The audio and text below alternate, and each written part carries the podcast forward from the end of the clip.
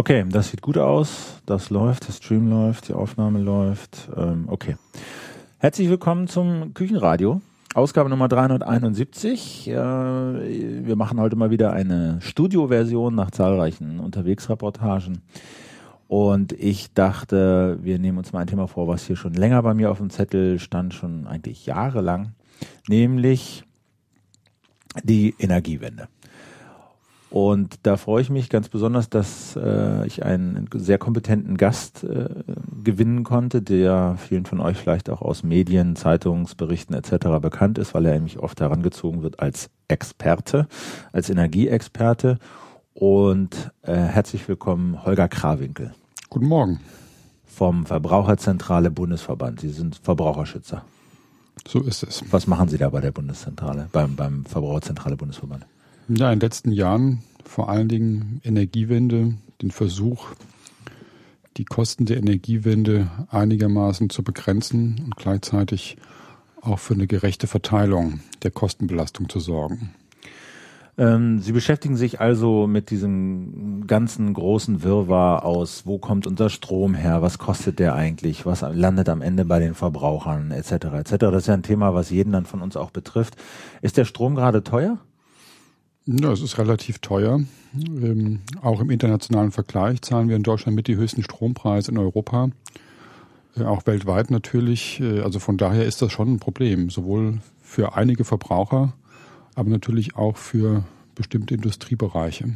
Ist das so ein Verbraucherthema? Also Verbraucherzentrale kümmert sich ja um ganz viele äh, Aspekte. Ist der Strompreis so das Top-Thema bei den, drückt da so am meisten der Schuh? Na, das wechselt natürlich. Wir machen regelmäßig Umfragen um mal rauszufinden, was sozusagen die größten Probleme der Verbraucher sind. Und die Energiepolitik ist nicht immer auf dem ersten Platz, aber fast immer auf dem zweiten. Es gibt immer so Themen, mal sind es Lebensmittelskandale, dann äh, natürlich die Frage äh, Finanzmarkt, aber auch äh, digitale äh, Probleme. Äh, die sind natürlich ab und zu mal am ersten Platz. Auch Gesundheitsfragen, Ernährungsfragen, aber äh, seit Jahren schwimmt er sozusagen immer im oberen Drittel mit. Okay, hier kommt schon äh, die erste Rückmeldung. Ich hoffe, ihr sprecht auch über Energiesparen und Energieeffizienz. Äh, das ist in der Tat ein Stichwort, was ich jetzt hier vergessen hatte.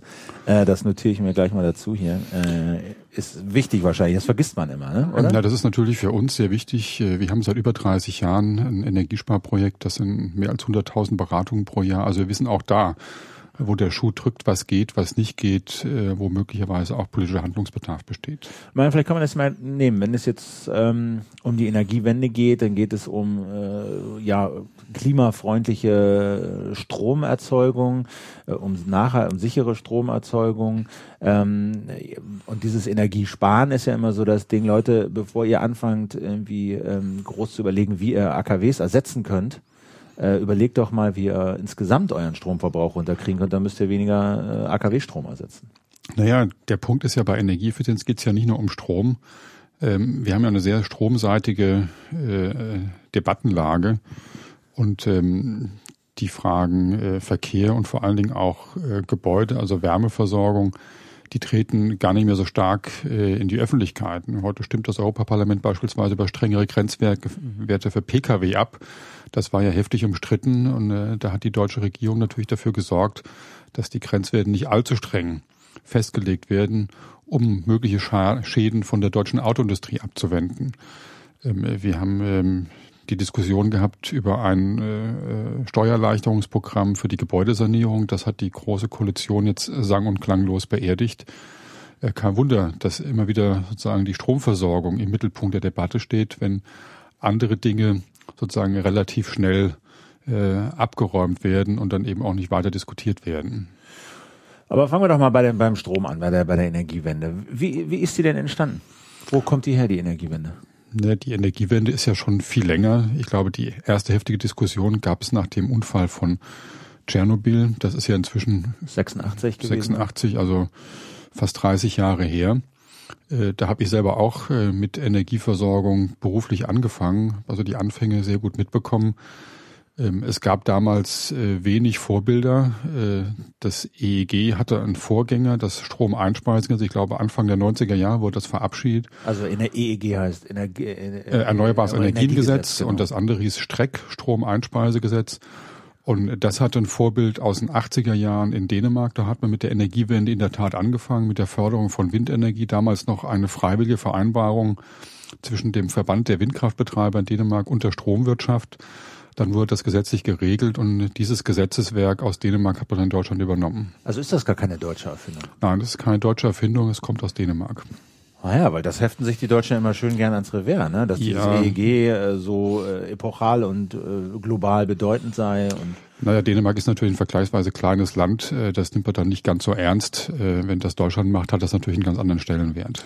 So, okay, also Tschernobyl, äh, der, der, der große Atomunfall, ähm, das war 86. Dann, da kam sozusagen diese Diskussion in Schwung. Wir Deutsche sollten die AKW abschalten. Das Genau, da gab es ja dann den äh, Parteitagsbeschluss äh, der SPD, ich glaube es war damals in Nürnberg, äh, wo man sozusagen zum ersten Mal äh, den Atomausstieg beschlossen hatte.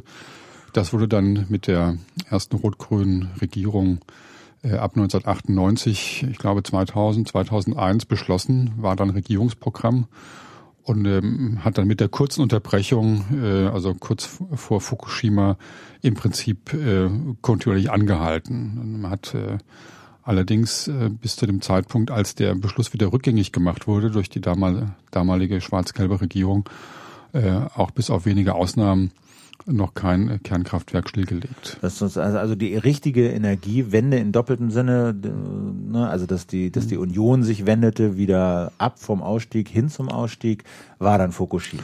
Das war Fukushima. Da ist dann äh, wirklich ernst gemacht worden. Einerseits natürlich mit dem Ausstieg. Ähm, verbindlich wurden ja äh, fast die Hälfte aller Atomkraftwerke abgeschaltet. Jetzt kommen die restlichen hinterher und man hat Allerdings an dem Design äh, der eigentlichen Energiewende, also Erneuerbares Energiengesetz, ähm, auch äh, den Marktrahmen äh, nicht wirklich geändert. Da hat man im Prinzip mit äh, den Beschlüssen weitergemacht, die äh, Anfang des Jahrtausends getroffen wurden. Das heißt, ähm, Energiewende damals Ausstieg heißt, äh, Deutschland hat sich das Ziel gesteckt, alle Atomkraftwerke abzuschalten. Wie viel haben wir? Wie viel haben wir noch? Wann sind sie alle weg? Ich glaube, wir hatten damals 17, davon sind acht oder neun abgeschaltet worden, so genau weiß ich das gar nicht. Und die restlichen, ich glaube, es sind noch acht, äh, die werden jetzt in den nächsten Jahren bis 2020 abgeschaltet. Das ist Fakt. Das ist Fakt, das ändert sich auch nicht mehr. Ähm, was, äh, wie viel Strom haben die denn so produziert? Wie viel kam denn aus Atomstrom? Ja, etwa ein Viertel äh, der Stromerzeugung war Atomstrom und das wird natürlich jetzt kontinuierlich weniger. Und der Rest? ja, wir haben jetzt 25 Prozent erneuerbar und der Rest ist eben vor allen Dingen Kohle. Das ist natürlich auch bedauerlich, weil der Anteil gerade der Braunkohle hat in den letzten Jahren nochmal deutlich zugenommen. Erzählen Sie mal, wie hat sich das denn dieser, dieser Strommix äh, verschoben, seit äh, die AKW abgeschaltet werden, seit äh, erneuerbare Energien ausgebaut werden? Naja, wie gesagt, wir sind bei den erneuerbaren Energien in den letzten 10, 15 Jahren quasi von äh, so 0 Prozent, Null waren es nicht. Wir hatten ja auch Wasserkraft, da mal von 5 Prozent auf 25 Prozent nach oben gegangen. Ähm, äh, Atomenergie geht jetzt von 25 Prozent langsam gegen Null. Äh, und in der Mitte macht sich äh, fossile äh, Kraftwerkskapazität breit, äh, vor allen Dingen Braunkohle. Das liegt eben daran, dass die CO2-Emissionspreise, die Zertifikatspreise relativ niedrig sind und damit ist natürlich Braunkohle äh, sehr stark konkurrenzfähig und aufgrund der Einsatzplanung für die Kraftwerke äh, kommen die zunächst zum Zug, weil sie eben sehr kostengünstig anbieten können. Das müssen Sie mal erzählen. Was versteht man nicht? Warum, äh, wenn wir jetzt in erneuerbare Energien so fördern und das doch jeder haben will und Braunkohle mit zum klimaschädlichsten zählt, was man so verfeuern kann, äh, was hat das mit dem, was hat das mit diesem Emissionszertifikaten zu tun? Na, die äh, Emissionszertifikate verteuern natürlich insbesondere ähm, den CO2-Ausstoß, klar. Also man ähm, braucht für jede Tonne CO2, die man ausstößt, ein Zertifikat. Braucht man ein Zertifikat. Woher ähm, kriegt man das? Und das kann man sozusagen ganz normal äh, an der Börse kaufen. Das wird gehandelt, ist frei zugänglich und natürlich richtet sich der Preis nach der Menge, die zur Verfügung steht. Äh, und insbesondere in den letzten Jahren durch die Wirtschaftskrise in vielen europäischen Ländern hat es natürlich ein Überangebot äh, an Zertifikaten gegeben. Deswegen ist der Preis im Keller. Das, das heißt also, die Unternehmen, die äh, CO2 ausstoßen, hatten mehr Zertifikate, als sie dann am Ende eigentlich brauchten. Genau, es sind eigentlich zu, man kann auch andersrum sagen, man hat zu viele Zertifikate ausgeteilt, weil man eben damit gerechnet hat, dass die wirtschaftliche Entwicklung immer so weitergeht. Das ist nicht eingetreten und deswegen sind zu viele Zertifikate im Handel. Da gab es ja mehrere, mehrere Vorschläge, wie man das ändern kann. Äh, besonders radikale Kräfte meinten, äh, man sollte die Zertifikate ganz rausnehmen. Jetzt hat sich die äh, EU entschlossen, die zur Seite zu legen und dann hinterher wieder in den Handel zu geben. Man hat gemerkt, dass das relativ geringe Auswirkungen auf den Preis hatte, weil natürlich jeder weiß, wie sich das längerfristig auswirkt. Also ich glaube, der Emissionshandel der ist zwar nicht ganz tot, ähm, aber er funktioniert nicht so, wie man sich das mal ursprünglich gedacht hat. Weil am Anfang, als er eingeführt wurde, äh, die Unternehmen sich diese Zertifikate nicht kaufen mussten, sondern die erste Tranche wurde sozusagen verteilt. Ja, das ist nochmal ein anderes Problem. Äh, das hat natürlich dazu geführt, dass es erhebliche Umverteilungseffekte gegeben hat. Wir müssen sich einmal vorstellen, ähm, sie kriegen kostenlos äh, diese Zertifikate zugeteilt und können sie dann zum Marktpreis letztendlich in den Strompreis einrechnen. Dadurch hat es erhebliche Windfall Profits äh, bei den Energieunternehmen gegeben. Da sind die Gewinne nur so gesprudelt und die Strompreise sind ohne jede Gegenleistung nach oben gegangen. Also die haben, Sie bekommen von mir, ich bin der Staat, Sie sind RWE, Sie bekommen ein, ein Zertifikat von mir geschenkt, weil ich halt diesen Emissionshandel mhm. einführen will. Dann gibt es ab dem Zeitpunkt eine Art Börse, wo ein Preis für diese Zertifikate ermittelt wird und Sie sagen, oh, Zertifikat kostet die Tonne 10 Euro, buche ich in meinen Strompreis ein, hole ich mir von den Stromkunden. Ganz genau, wenn Sie von Ihrer Tante ein Haus erben, ist das ja auch umsonst und natürlich können Sie das auf dem freien Markt, auf dem Wohnungsmarkt verkaufen. So ähnlich hat auch natürlich die Energiewirtschaft argumentiert. Und was waren so Windfall Profits? Also in welchen Größenordnungen reden wir da? Was? Naja, so ähm, also Anfang des Jahrzehnts, äh, des letzten Jahrzehnts ähm, sind die Gewinne der großen Energieversorger geradezu explodiert. Das hat äh, mehrere Milliarden Euro pro Jahr ausgemacht, äh, die alleine dadurch zustande kamen, dass eben diese Zertifikate umsonst ausgegeben wurden. Und sich die Preise wieder über den Strompreis genau, zurückgeholt genau, wurden. Ja. Ähm, so, und jetzt sind so viele auf dem Markt. Der, der Preis pro Tonne liegt wo? Bei 4 Euro, 3 Euro? Ja, das ist verschwindend gering, 3, 4, 5 Euro. Und wo müsste er liegen, so aus klimatechnischer Sicht? Man hat wohl damit gerechnet, dass er etwa bei 20 Euro liegen wird. Ähm, 20 bis 30 Euro. Und das ist natürlich jetzt viel zu wenig, um Lenkungswirkungen äh, sozusagen entfalten zu können. Ähm, die Ziele werden natürlich erreicht, äh, weil äh, die, äh, die Menge der Zertifikate ist begrenzt. Also man stößt nicht mehr CO2 aus als ursprünglich geplant. Also es gibt aber, einen absoluten Deckel sozusagen. Es gibt einen absoluten Deckel, Deckel. aber natürlich ähm, wäre, äh, wenn es den Emissionshandel nicht gäbe, äh, wahrscheinlich der CO2-Ausstoß auch, auch deswegen schon geringer geworden, weil es eben deutlich weniger Wirtschaftsleistung gibt. Also gibt es ja einen engen Zusammenhang. Also deswegen ähm, man müsste diesen Deckel weiter runterdrücken. Man müsste, man müsste ihn eigentlich weiter runterfahren, aber dann sehen Sie schon, wie kompliziert das eigentlich ist, äh, wenn man sozusagen ständig nachsteuern müsste je nachdem, wie sich gerade die Wirtschaft entwickelt. Also deswegen mag das ja theoretisch ein ganz interessantes äh, Instrument sein, aber in der Praxis ist es eben doch sehr schwierig zu handhaben. Ähm, das, also jetzt sind die Preise so niedrig, dass es sich auch lohnt, mit äh, sehr CO2-intensiver Braunkohle Strom zu erzeugen. Wenn so eine Tonne 20, 30 Euro kosten würde, wäre, gäbe es keine Braunkohlestrom. Dann gäbe es deutlich weniger Braunkohlestrom. Sicher, die modernsten Anlagen würden da immer noch laufen, aber wir hätten möglicherweise mehr Steinkohle, äh, weil Steinkohle insgesamt etwas weniger CO2 emittiert als Braunkohle und wir hätten möglicherweise auch überhaupt keine Probleme mit den Gaskraftwerken, die man ja ohnehin braucht, weil sie relativ flexibel arbeiten. Das heißt, die können kurzfristig hoch und runter gefahren werden, angeschaltet werden, abgeschaltet werden um eben zum Beispiel auch die Schwankungen der erneuerbaren Energien auszugleichen. Und das geht natürlich gerade mit Braunkohlekraftwerken besonders schlecht. So, jetzt haben Sie, jetzt sagen Sie, okay, im Prinzip ist das eine schöne Idee mit dem Emissionshandel. De facto ähm, bringt er aber nicht viel. Wie, wie soll man, was soll man denn jetzt machen? Ja, da wird man wahrscheinlich wenig machen können. Also ich glaube, innerhalb der EU gibt es keine Mehrheit für strengere äh, Grenzwerte. Es gibt keine, äh, also für einen stärkeren Deckel, für insgesamt geringere eine geringere Ausgabe an CO2-Zertifikaten. Es gibt, äh, hat man ja gesehen, keine Mehrheiten, Zertifikate aus dem Handel rauszunehmen. Das liegt natürlich auch an äh, anderen Ländern, die ganz andere Interessen haben, beispielsweise Polen, aber auch Großbritannien. Und von daher wird da nicht viel ähm, äh, zu machen sein. Ähm, was denkbar ist, das wird ja auch teilweise diskutiert, zum Beispiel über das Ordnungsrecht den Kraftwerken bestimmte Emissionsgrenzwerte vorzugeben. Das hat man ja auch bei Stickoxiden äh, und Schwefeldioxid äh, so gemacht, könnte man da auch machen. Dann würden zumindest mal die äh, besonders ineffizienten Anlagen vom Netz gehen. Man kann natürlich auch, das wird in Großbritannien ja gemacht, einen Mindest-CO2-Preis festlegen. Das heißt, wenn der Handelspreis eine bestimmte Marge unterschreitet, wird eben eine entsprechende Steuer erhoben. Das wäre auch denkbar, aber offensichtlich äh, denkt die Regierung da nicht dran, jedenfalls steht nichts äh, Vergleichbares im Koalitionsvertrag. So, das heißt, wir haben also momentan so das Bild, Atom geht definitiv runter, das sinkt gern null in den nächsten Jahren. Äh, der erneuerbaren Energien, auf die wir jetzt zu sprechen kommen, ist bei 25 Prozent. So ein Viertel des Stroms kommt aus Wind, Sonne, Erde, äh, Sonne, Wind, wie auch immer, See, Land. Und äh, wir haben halt dieses Ding in der Mitte, was Kohle, jetzt vor allen Dingen Braunkohle ist, und das Problem haben Sie beschrieben. Kommen wir mal zu den erneuerbaren Energien. Also wie funktioniert das denn? Also ich, äh, wie viel, wie, wie teilt sich das so auf? Fragen wir mal so. Es gibt ja viele erneuerbare Energien, Photovoltaik, Wind auf dem See, Wind auf dem Land, es gibt Erdwärme, es gibt Biomasse, äh, Wasserkraft. Wie verteilt sich das so in Deutschland? Na, der größte Teil ist äh, Windenergie.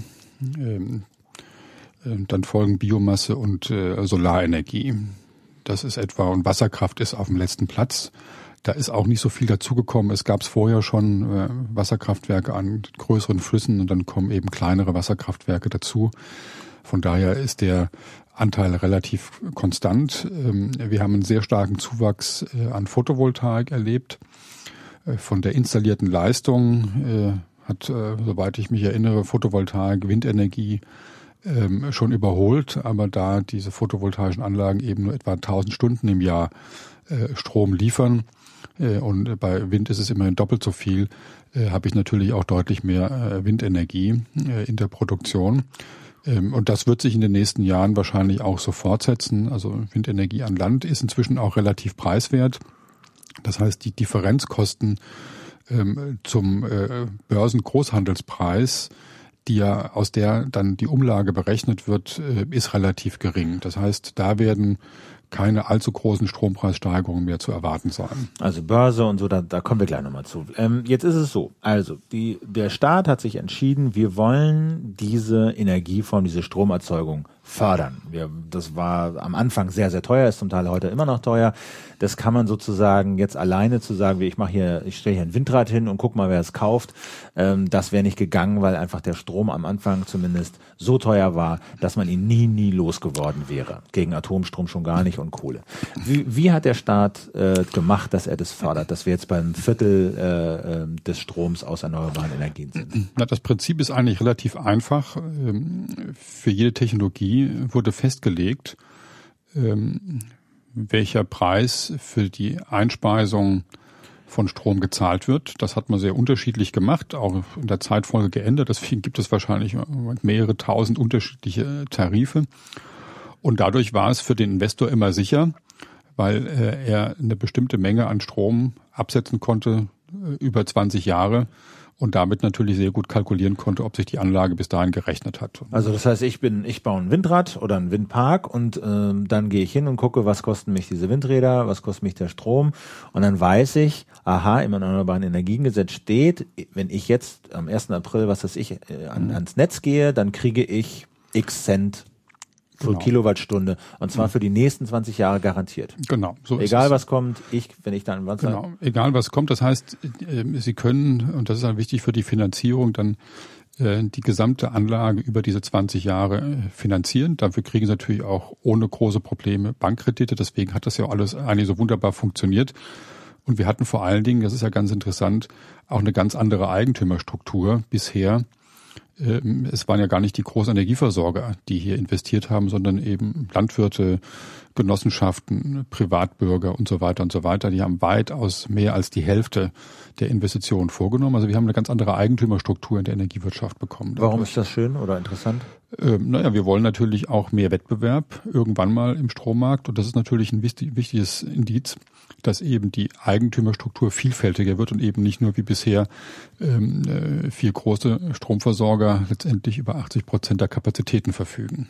Okay, also das heißt, ich als Investor von meinem Windrad bekomme also äh, nicht nur einen festen für 20 Jahre garantierten Preis pro Kilowattstunde von mein, für meinen Windstrom, sondern ich kann ja auch sicher sein, dass ich den loswerde, den Strom, oder? Genau, es gibt äh, eine Vorrangregelung. Ähm, das heißt, der Strom wird sozusagen immer vorrangig eingespeist. Wenn es mal nicht funktioniert, dann habe ich immer noch Anspruch äh, auf entsprechende äh, Entschädigung. Also von daher ist das letztendlich ein todsicheres Geschäft gewesen. Also Einspeise, das heißt, mein lokaler Netzbetreiber, da muss meinen Strom abnehmen. Und genau, der, der muss, muss auch ihn abnehmen, muss ihn bezahlen. Genau. Der muss mir sozusagen, von dem kriege ich diese garantierte Vergütung. Ganz genau. So, und der zahlt ja mehr, als er eigentlich äh, normalerweise zahlen würde. Woher kriegt er, wo holt er sich das Geld denn jetzt wieder? Naja, das, dieser ganze Strom wird äh, bei den großen Netzbetreibern, den sogenannten Übertragungsnetzbetreibern gesammelt die zahlen letztendlich auch die Vergütung aus und dann ähm, wird von dort ähm, bisher war, war das sozusagen oder bis vor einiger Zeit war das so, dass die komplett diesen Strom dann auch verkauft haben. Es gibt auch andere Wege. Da kann man gleich noch was zu sagen, sogenannte Direktvermarktung. Äh, aber in der Regel ist es so, das wird das an den Übertragungsnetzbetreiber geben, der verkauft das an der Börse, bekommt dafür einen bestimmten Preis und dann baut sich natürlich äh, eine Differenz auf, weil die Einspeisevergütung in der Regel natürlich viel höher ist als das, was konkret. an der Börsenpreis. Machen wir es konkret. Also was kriege, was, was kriege ich heute für meinen äh, Wind, sag mal, Photovoltaik oder bleiben wir beim Windpark? Naja, wir haben ja eben vorhin die Zahl schon gehabt. Das ja. ist ähnlich, ähnlich hoch äh, wie bei den Zertifikatspreisen. Ähm, das kostet vier Cent ähm, die Kilowattstunde. An der Börse. Äh, an der Börse mit abnehmender Tendenz. Und für eine Windkraftanlage bekomme ich im Moment etwa 9 Cent, äh, für eine große Photovoltaikanlage ein bisschen mehr, für eine kleine noch etwas mehr. Also das sind eben Differenzkosten von 5 Cent aufwärts. So, 5 Cent, der, der, der, der Netzbetreiber zahlt mir als Windkraftbetreiber sozusagen 5 Cent mehr, als er eigentlich an der Börse für meinen Strom einlöst. So, und woher holt er sich die? Ja, das wird jetzt sozusagen auf dem sogenannten Umlagekonto aufgesammelt. Ähm, und dann wird das äh, jedes Jahr berechnet für das darauffolgende Jahr wird eine Prognose gemacht und dann wird das äh, als EEG-Umlage dem Strompreis aufgeschlagen. So, wir haben bisher, wir haben ja gerade das Beispiel gehabt, aktuell sind die Differenzkosten für Windenergie fünf Cent, aber der Durchschnitt aller Differenzkosten, also wenn ich alle Förderungen, die in den letzten 20 Jahren sozusagen angefangen wurden, nehme, äh, dann bin ich leider bei 17 Cent. Das heißt also, weil man, weil mein, ich, für Photovoltaik kriege ich mehr Geld als für einen Windstrom. Das heißt, auch die wird man nur für 4 Cent los. Das heißt, da gibt es sozusagen eine größte Differenz. Ja, und es gab vor allen Dingen in den, in den äh, Jahren 2010, 11 und 12 gab es einen sehr starken Zubau an Photovoltaik. Und da waren die Einspeisevergütungen noch sehr hoch, deutlich über 30 Cent. Äh, und da kann man sich vorstellen, die bekommen immer noch diese 30 Cent, aber der Strom ist nur 4 Cent in Anführungsstrichen wert. Und da habe ich natürlich dann Differenzkosten von 25, 30 Cent. Und das macht sich jetzt vor allen Dingen in der Umlage bemerkbar. Deswegen ist die Gesamtsumme, wir haben glaube ich etwa 130, 135 ähm, Milliarden Kilowattstunden erneuerbare Energien. Und wenn da im Schnitt 17 Cent für gezahlt werden, kann man sich ausrechnen, was da zusammenkommt. Also wir sind zurzeit bei etwa 20, 22 Milliarden, die äh, jedes Jahr dort bezahlt werden müssen. Jedes Jahr. Also jedes die sozusagen Jahr. dafür bezahlt werden, damit an Menschen, Unternehmen erneuerbaren Strom produzieren. Genau. Das ist, das ist so. Also da hat sich jetzt sehr viel aufgetan. Etwa, ja, ich glaube, insgesamt waren es 20 Milliarden im letzten Jahr. Das wird jetzt nochmal ein Stück weitergehen. Ähm, und das wird dann auf alle Stromverbraucher, die zahlungsverpflichtet sind, umgelegt. Die Industrie ist ja ausgenommen zum Teil, da kommen wir auch noch drauf. Ja. Das heißt, von den etwa, wir haben einen Stromverbrauch etwa 550 Milliarden Kilowattstunden und knapp unter 400 Milliarden Kilowattstunden müssen sozusagen diese Umlage tragen. Der Rest äh, muss deutlich weniger zahlen. Und das heißt, diese 20 Milliarden pro Jahr müssen auch tatsächlich pro Jahr bezahlt werden von, die mhm. finden wir alle zum Teil die paar Cent auf unserer Stromrechnung. Genau, diese 20 Milliarden geteilt durch diese knapp 400 Milliarden Terawattstunden sind dann eben diese 6 Cent äh, an EEG-Umlage, die wir in diesem Jahr bezahlen. Und das werden wir wahrscheinlich auch noch die nächsten, würde man sagen, mindestens 15 Jahre bezahlen müssen. Sechs Cent pro Kilowattstunde Strom, die wir als Endverbraucher jetzt hier auch, wenn Ja. wir Rechner betreiben. Was kostet mich jetzt der Strom so? Ja, knapp 30 Cent alles zusammen. Pi mal Daumen. Und sechs Cent davon gehen sozusagen drauf, um diese erneuerbaren Energien zu bezahlen. Genau, 6 Cent sind die erneuerbaren Energien. Wenn man so ein bisschen weiter differenziert, etwa 7 Cent sind die sind die Netzentgelte, 4 Cent kostet der Strom an der Börse, der eigentliche Strompreis. Dann gibt es noch Vertriebskosten, Margen und so weiter. Dann kommt noch die Konzessionsabgabe dazu, die Stromsteuer und auf alles dann zusammen nochmal äh, die Mehrwertsteuer.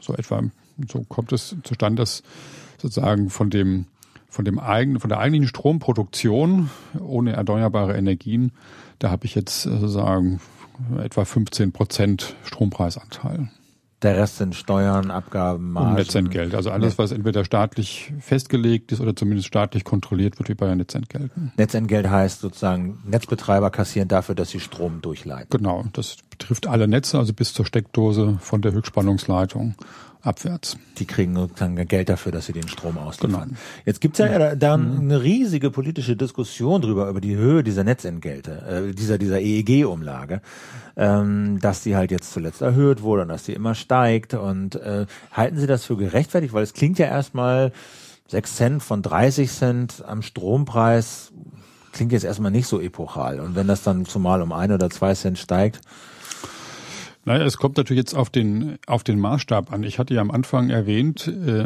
die Erfinder dieser, ähm, dieses Erneuerbaren Energiengesetzes äh, kommen aus Dänemark. Die haben eine ganz ähnliche Politik verfolgt. Äh, der Anteil dort ist schon deutlich höher, also der erneuerbaren Energien an der gesamten Stromversorgung. Und trotzdem ist deren Umlage relativ stabil. Die liegt im Bereich von ein, zwei Cent.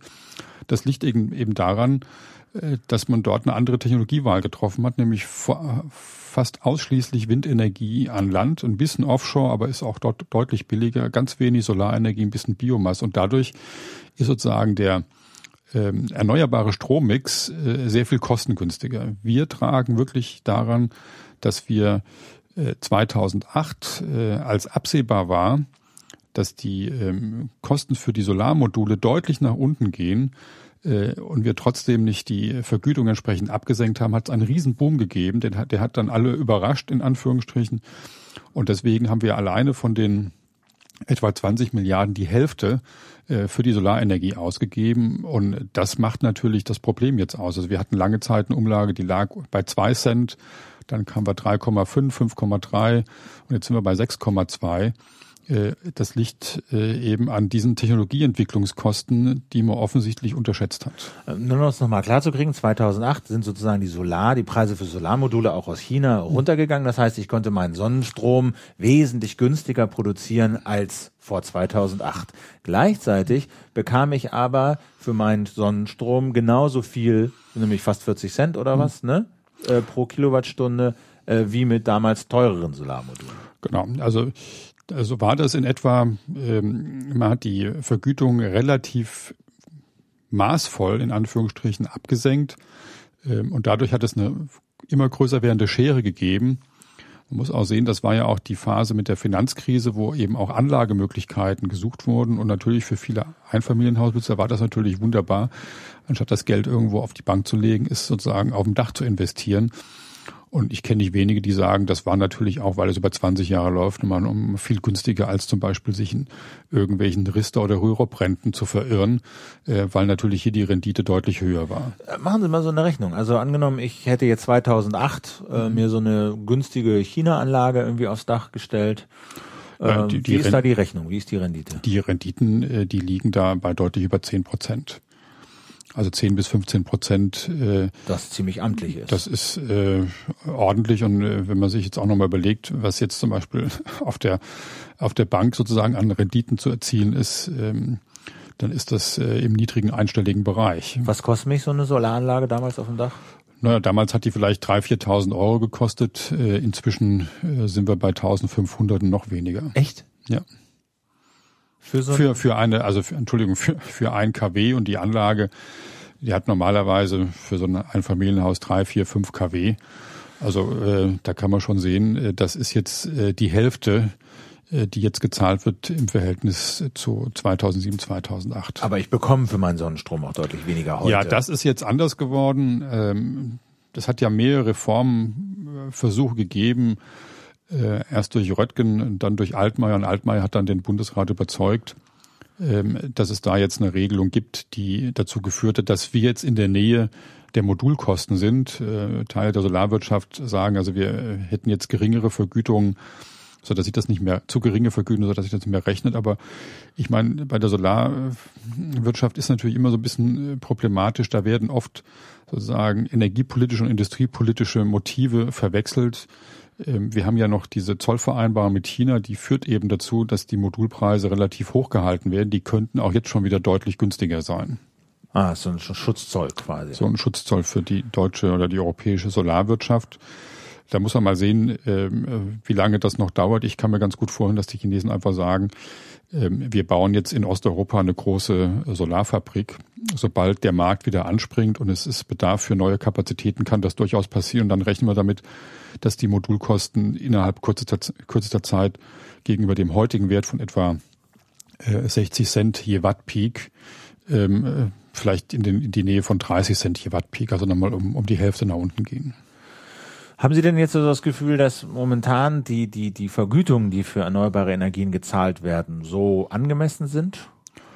Ja, also bei Solarenergie kann man sagen, ist das in Ordnung. Das ist die, die Größe, also für große Solaranlagen unter 10 Cent, für kleinere 12 bis 13 Cent. Äh, das ist äh, kostendeckend. Also ich glaube, da kann man schon ganz vernünftig investieren. Wenn jetzt die Modulpreise nochmal runtergehen, klar, da muss dann noch was gemacht werden. Aber das ist ja auch so ein bisschen angelegt durch diesen sogenannten atmenden Deckel. Der geht dann immer weiter runter, je stärker zugebaut wird. Ähm, bei Windenergie. Ganz kurz, das ist der atmende Deckel. Na, das funktioniert so, wenn, äh, wenn es äh, einen starken Zubau gibt, der über dem vereinbarten Wert von zweieinhalb bis dreieinhalbtausend Megawatt pro Jahr liegt, dann werden die Vergütungen stärker gekürzt, als wenn der Zubau langsamer geht. Man geht also Zubau, es wird also neue Solarenergieanlagen werden gebaut und man hat sich äh, geeinigt, äh, zwei bis 3.000 Gigawatt Leistung sollen pro Jahr dazukommen. Wenn das drüber geht, wird die Vergütung pro Kilowattstunde für Sonnenstrom runtergefahren. Ja, stärker, stärker runtergefahren, als wenn weniger zugebaut ja. wird. Und dadurch habe ich jetzt auch diese starke Abnahme der Vergütung, weil es eben in den letzten Jahren diesen starken Zubau gegeben hat. Das wird jetzt etwas langsamer, aber die Vergütungen gehen immer noch. Ist das ein so. sinnvoller Mechanismus, dieser atmende Deckel? Ja, das ist ähm, in der Phase, äh, wo ich eine starke Technologieentwicklung habe, durchaus sinnvoll. Jetzt wird es ja auf Windenergie übertragen. Ob es da so passt, das muss die Praxis zeigen. Da bin ich ehrlich gesagt ein bisschen skeptischer. Okay, und das haben Sie, wir waren, haben Sie unterbrochen, so ob die Vergütungen angemessen sind äh, bei ja. Wind? Bei Windenergie weiß man, dass in Norddeutschland ähm, äh, eindeutig zu viel gezahlt wird und das wirkt sich dann unter anderem darin äh, aus, äh, dass die Pachten sehr hoch sind. Teilweise soll das pro Windkraftanlage auf äh, 100.000 Euro pro Jahr gehen. Ähm, im, im Pacht Mittel, für das Land, wo für die das Land, wo die draufsteht, pro Windkraftanlage. Äh, in der Regel äh, werden aber wahrscheinlich so 25.000, 30.000 Euro bezahlt. Wir wissen aus Frankreich äh, werden 1.500 Euro bezahlt. Also ich glaube, da ähm, verdienen auch wieder einige sehr gut, ähm, nämlich die Landwirte. Und das muss ja nur auch nicht sein. Also ich glaube, da kann man die Vergütung deutlich runterfahren, damit eben auch die Pachten in einen vernünftigen, auf ein vernünftiges Maß abgesenkt werden. Und wieso kriegen die so viel Geld? Naja, wenn, wenn die, wenn ich neun Cent Einspeisevergütung bekomme, ähm, die Windanlage aber für vier, fünf Cent produziert, dann teilen sich natürlich alle Beteiligten. Also der Bauer, der das Land zur Verfügung stellt, der Betreiber der Windkraftanlage und möglicherweise auch der Hersteller der Windkraftanlage diese Differenz.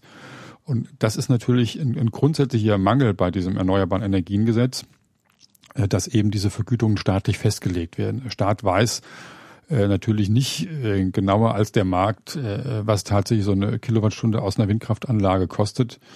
Ähm, für eine bestimmte Zeit ist das, glaube ich, ganz wichtig. Wenn ich die Technologie entwickeln will, muss ich natürlich möglicherweise auch mal ein bisschen mehr zahlen. Da gibt es auch durchaus mal Ineffizienzen. Ähm, aber man hat bei der Solarenergie gesehen, wie schnell das aus dem Ruder laufen kann. Deswegen ist das Instrument nicht hundertprozentig geeignet, zumindest nicht geeignet, den, den Ausbau der nächsten 75 Prozent erneuerbaren Energien zu organisieren. Die Bundesregierung will ja richtigerweise auf Ausschreibungen umstellen. Dann würde halbjährlich eine bestimmte Menge ausgeschrieben. Und damit habe ich natürlich immer einen Preis, der sich unmittelbar im Markt ergibt und ich muss das nicht mehr staatlich festlegen. Zu diesen Reformbestrebungen, da kommen wir gleich noch. Aber ich wollte nochmal nachfragen, wenn Sie sagen, wir haben eine Windanlage und ich kriege dafür neun, neun Cent für die Kilowattstunde, er produziert aber für vier bis fünf Cent. Aber diese Kosten entstehen ja, ich habe ja, ich habe ja einen Kostenfaktor für meinen Grund, auf den ich dieses Ding stelle. Ich habe ja Kosten, um mir diese Windanlage hinzustellen. Das sind ja schon reale Kosten und dann lande ich aber nicht bei neun Cent, oder? Nein, also das muss man sich ja andersrum vorstellen. Natürlich weiß ich ja vorher, dass ich neun Cent bekomme. Ja. So, und jetzt sind alle Beteiligten in so einer Art äh, Aushandlungsprozess, so. ähm, wie sie sozusagen ähm, äh, ihre Beute verteilen. Ähm, und da kann natürlich der Landwirt sagen, je nachdem hängt ein bisschen davon ab, wie knapp die Grundstücke sind. Also ich will den Teil. Ähm, und er kann es natürlich fordern, weil äh, derjenige, der zum Beispiel jetzt den Windkraftpark betreibt, hat ja einen gewissen Spielraum. Das weiß der Landwirt auch, der kennt ja die Zahlen und der wird eben gefeilscht. Das ist, glaube ich, äh, dann eine völlig normale Konsequenz äh, aus einer zu hohen Vergütung. Jetzt gibt's ja diesen etwas seltsamen und für viele ärgerlichen Effekt, dass äh, die erneuerbaren Energien immer mehr Strom produzieren und dass manchmal sogar fast mehr Strom zur Verfügung steht, wenn die Sonne scheint und der Wind weht, als man eigentlich so verbrauchen kann. Und das heißt, der Strom an der Börse, der Preis, der sinkt. So.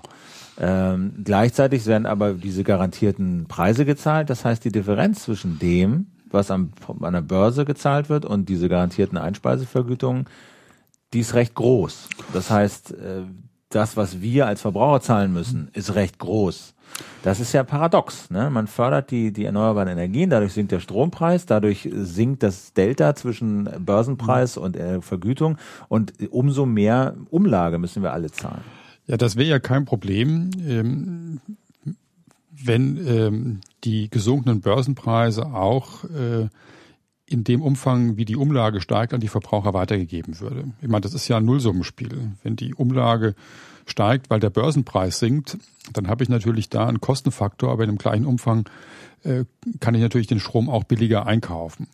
Und das ist ein Phänomen, das hängt ein Stück weit zusammen damit, äh, dass an der Börse viele Unternehmen, auch Stadtwerke, äh, lange im Voraus den Strom einkaufen am sogenannten Terminmarkt und der war natürlich vor zwei, drei Jahren noch deutlich teurer. So, und die haben jetzt noch die Tranchen sozusagen äh, in, in ihrem Portfolio, in ihrem Angebot ähm, und tun sich natürlich schwer damit, äh, den Strom günstiger abzugeben, weil sie eben auf den teuren Tranchen sitzen.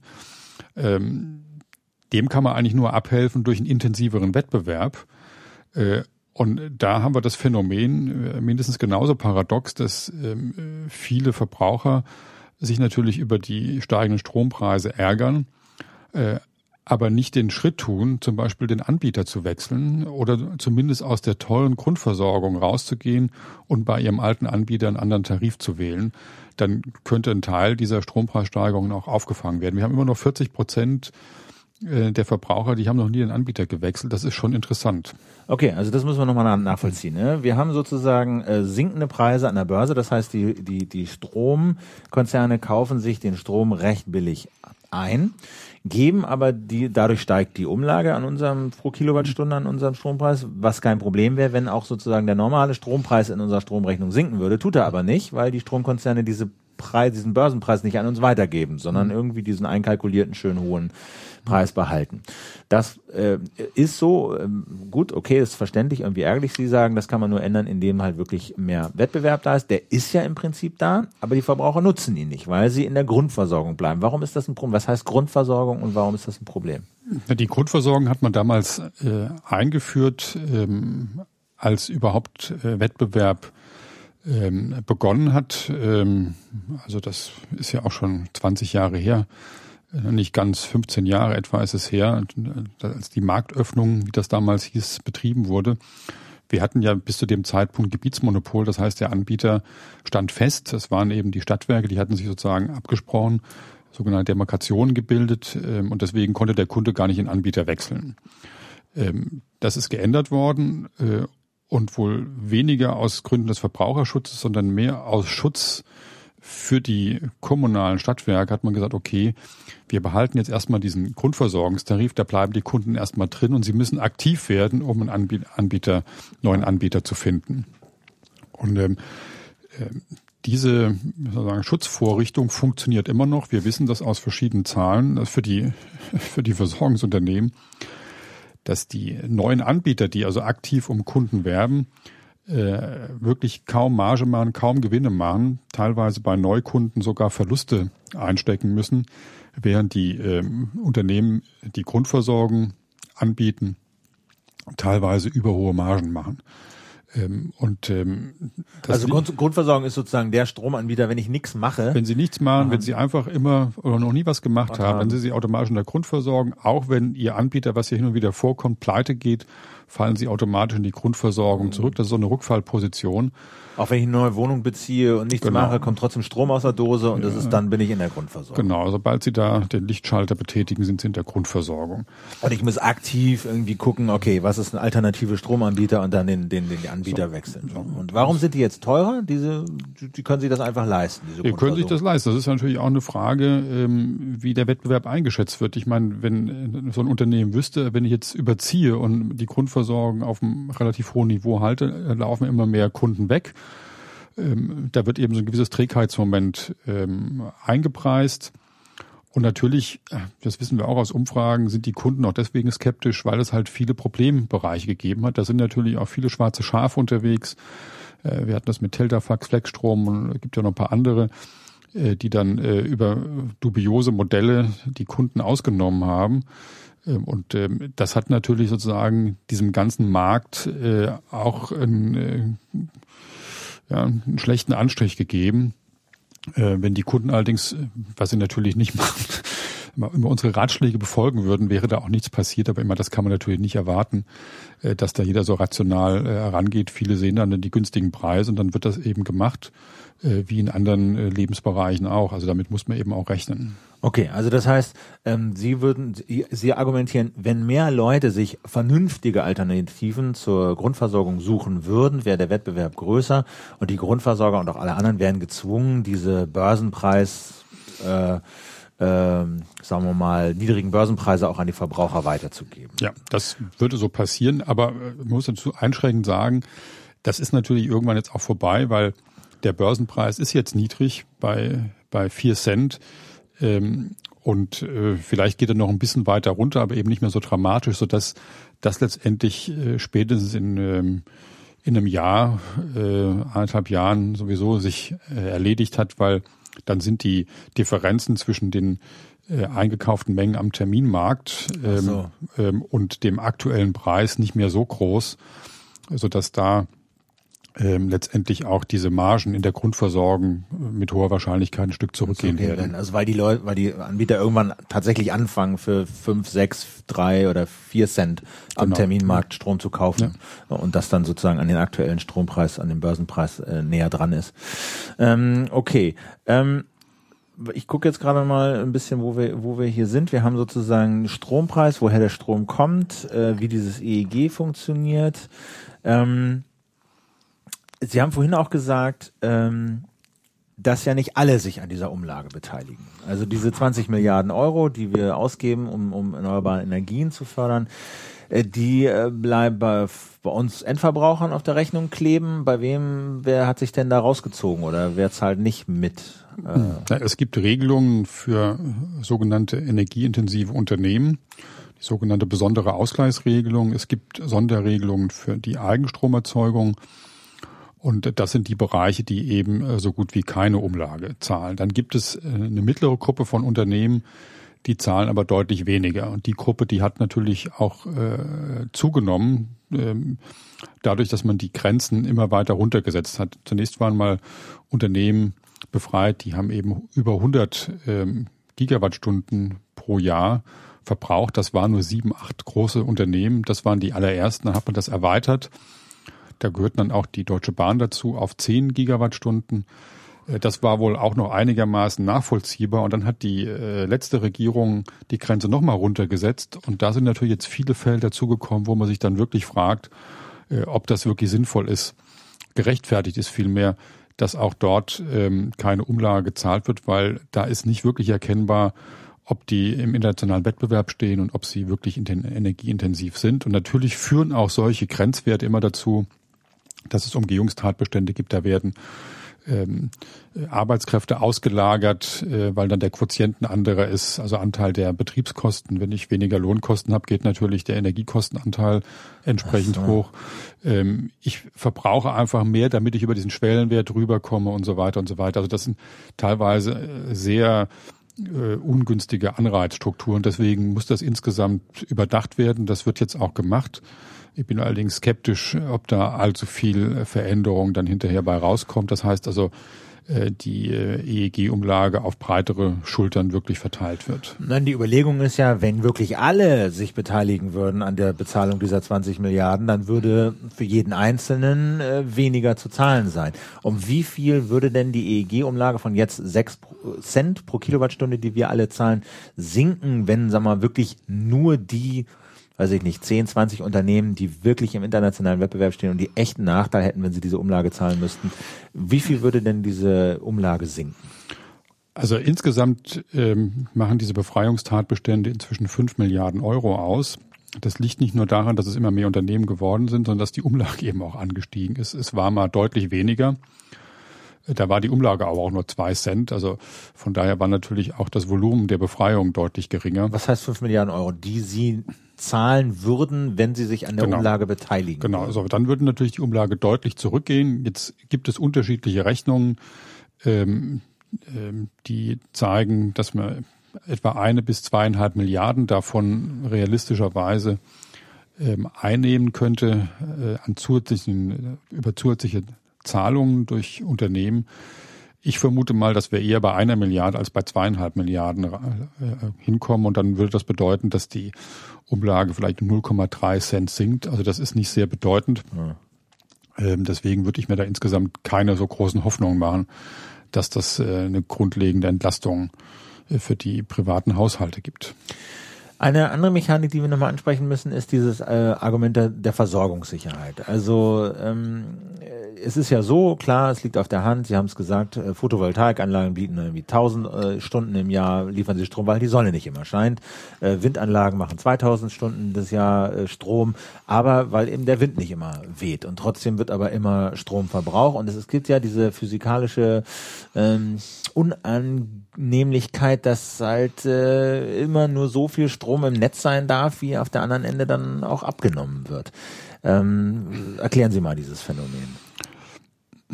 Naja, bisher war es eben so, ähm, dass ähm, der Strombedarf letztendlich äh, dafür gesorgt hat, ähm, welche Kraftwerke eingeschaltet werden und welche nicht. Da gab es eine bestimmte Reihenfolge, das ging vor allen Dingen nach dem Preis, aber es wurde sortiert und wenn dann sozusagen die ganz billigen Kraftwerke nicht ganz gereicht haben, dann hat man die teuren eben auch noch dazu geschaltet. So, das war eine relativ einfache Geschichte. Das war zu AKW-Zeiten. Das war zu AKW-Zeiten, das war zu Kohlezeiten. Das ist eigentlich völlig unabhängig von der von der Kraftwerkstruktur. Äh, sie müssen eben nur sozusagen äh, einschaltbar sein, wenn der Bedarf vorhanden ist. Jetzt bei Erneuerbaren ist natürlich genau umgekehrt. Ähm, äh, die produzieren sozusagen nach physikalischen, nicht nach ökonomischen Gesetzmäßigkeiten. Und deswegen muss sich letztendlich ähm, der Kraftwerkspark, der äh, regelbar ist, äh, daran orientieren, äh, wann eben tatsächlich zusätzlicher Strom aus fossilen Energieträgern beispielsweise gebraucht wird. Und das ist natürlich jetzt ein schwieriger Umstellungsprozess, weil die beiden Kraftwerksparks, die wir da haben, also den Erneuerbaren auf der einen Seite und der Fossile auf der anderen Seite, auch der Nukleare natürlich, die passen da nicht so richtig zusammen. Ähm, und das liegt vor allen Dingen daran, dass eben diese Kraftwerke, also Atomkraftwerke, aber auch die meisten Kohlekraftwerke im Prinzip nicht so schnell regelbar sind, wie die erneuerbaren Energien das erfordern würden. Und das führt zum Beispiel im Moment dazu, dass relativ viel Strom aus Deutschland exportiert wird weil man eben die Anlagen nicht runterfährt, wenn genug erneuerbare Energien da sind, sondern einfach den Strom ähm, exportiert. Und äh, dadurch ist, weil Braunkohlestrom beispielsweise auch sehr günstig ist, ist natürlich auch klar bei den äh, bei der Börsenorientierung in ganz Europa hat natürlich der billigste, billigste Strom da auch einen gewissen Vorrang. Also von daher ähm, habe ich da ein Übergangsproblem, was zurzeit ein Stück weit auch über Export äh, sagen, reguliert wird. Aber das kann man natürlich nicht auf Dauer machen. Irgendwann kommt ein Punkt, wo auch das nicht mehr funktioniert. Warum nicht? Ähm, ja, weil sie dann äh, einfach viel größere Täler und Berge haben, äh, als bisher. Dann ähm, äh, gibt es eben immer mehr Überschüsse auf der einen Seite und es gibt immer mehr äh, Mangelsituationen auf der anderen Seite. Und dann brauche ich natürlich Kraftwerke, die sozusagen das flexibel auffüllen können. Ähm, verstehe ich nicht. Also wenn ihr, man könnte doch jetzt sagen, okay, da gibt's die erneuerbaren Energien mhm. und da kommt mal mehr, mal weniger, je nachdem, wie Wind und Sonne so unterwegs sind. Und dann gibt es halt da diese Grundlast. Also es gibt so äh, AKW da nicht mehr, aber es gibt Kohle und Gas und die produzieren halt. Und wenn dann so viele Erneuerbare da sind, ähm, dass äh, das Strom über ist, dann wird halt dieser fossile Strom exportiert. Nach Frankreich, Polen. Äh, hm, ja, ja, Und wenn wir den dann wieder selber brauchen, dann, braucht, dann, dann wird er halt nicht mehr exportiert. Ja, das geht natürlich nur so lange, das meine ich ja eben, solange auch die anderen den überhaupt haben wollen. Da gibt's, kann man sich ja vorstellen, dass man irgendwann mal sagt, naja, also gerade in Polen, nee, also wir wollen jetzt nicht immer da euren, äh, euren Abfallstrom, wir haben ja eigene Kraftwerke, die wollen wir ja auch bedienen. Ja. Äh, ähnlich in Frankreich. Ähm, ähm, Italien ist ein anderer Fall, da äh, gibt es wenig Konkurrenz, weil da immer ein gewisser Mangel besteht. Also sind natürlich die Euro europäischen Partner da auch nicht immer so begeistert, sozusagen den Ausputzer zu spielen. Also mal ihre eigenen Kraftwerke runterzufahren, wenn es uns gefällt, und wieder hochzufahren. Und deswegen hat das natürlich auch gewisse Grenzen. Es gibt auch physikalische Grenzen, die sind bestimmt durch die Übertragungskapazitäten. Es gibt ja nicht unendlich viele Leitungen nach Frankreich und nach Polen, aber in die anderen Nachbarländer. Also von daher ist das letztendlich begrenzt und es ist natürlich auch irgendwann eine Kostenfrage. Und wenn dann der ganze Strom also wirklich zum Spottpreis abgegeben werden muss, obwohl er eigentlich viel mehr wert ist, habe ich natürlich auch einen gewissen ah, Verlust. Also okay. Also ich, ich denke schon, dass wir dafür sorgen müssen, ähm, dass da ähm, das auch sozusagen regional bzw. national ein Stück weit äh, geregelt wird. Ähm, wir haben natürlich auch ein Problem in Deutschland selber. Das ist ja die Diskussion über diese Stromleitungen, weil jetzt in Bayern Atomkraftwerke letzten abgeschaltet werden. Gibt es da nicht genug Erzeugungskapazität? Sagt Bayern, Herr Seehofer, naja, die Leitung will ich auch nicht so gerne, sagt auch Thüringen. Ähm, also muss man sich ja eventuell was anderes überlegen. Da müssten entweder dort Kraftwerke gebaut werden.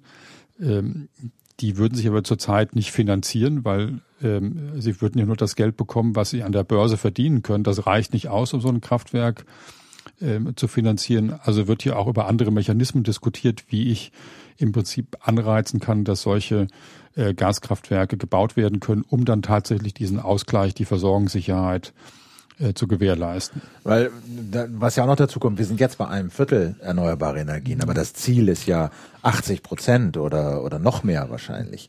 Und wenn dann mal Wind und äh, Sonne fehlen, dann äh, geht halt ganz eine ganze Menge in den Keller. Ja. Und dazu braucht man Gaskraftwerke.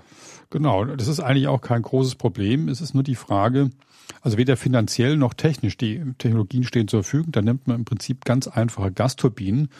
Die haben einen relativ schlechten Wirkungsgrad, aber dadurch, dass die auch dann äh, wahrscheinlich nur wenige hundert Stunden im Jahr laufen, ist das nicht wirklich dramatisch. Die kosten auch nicht viel.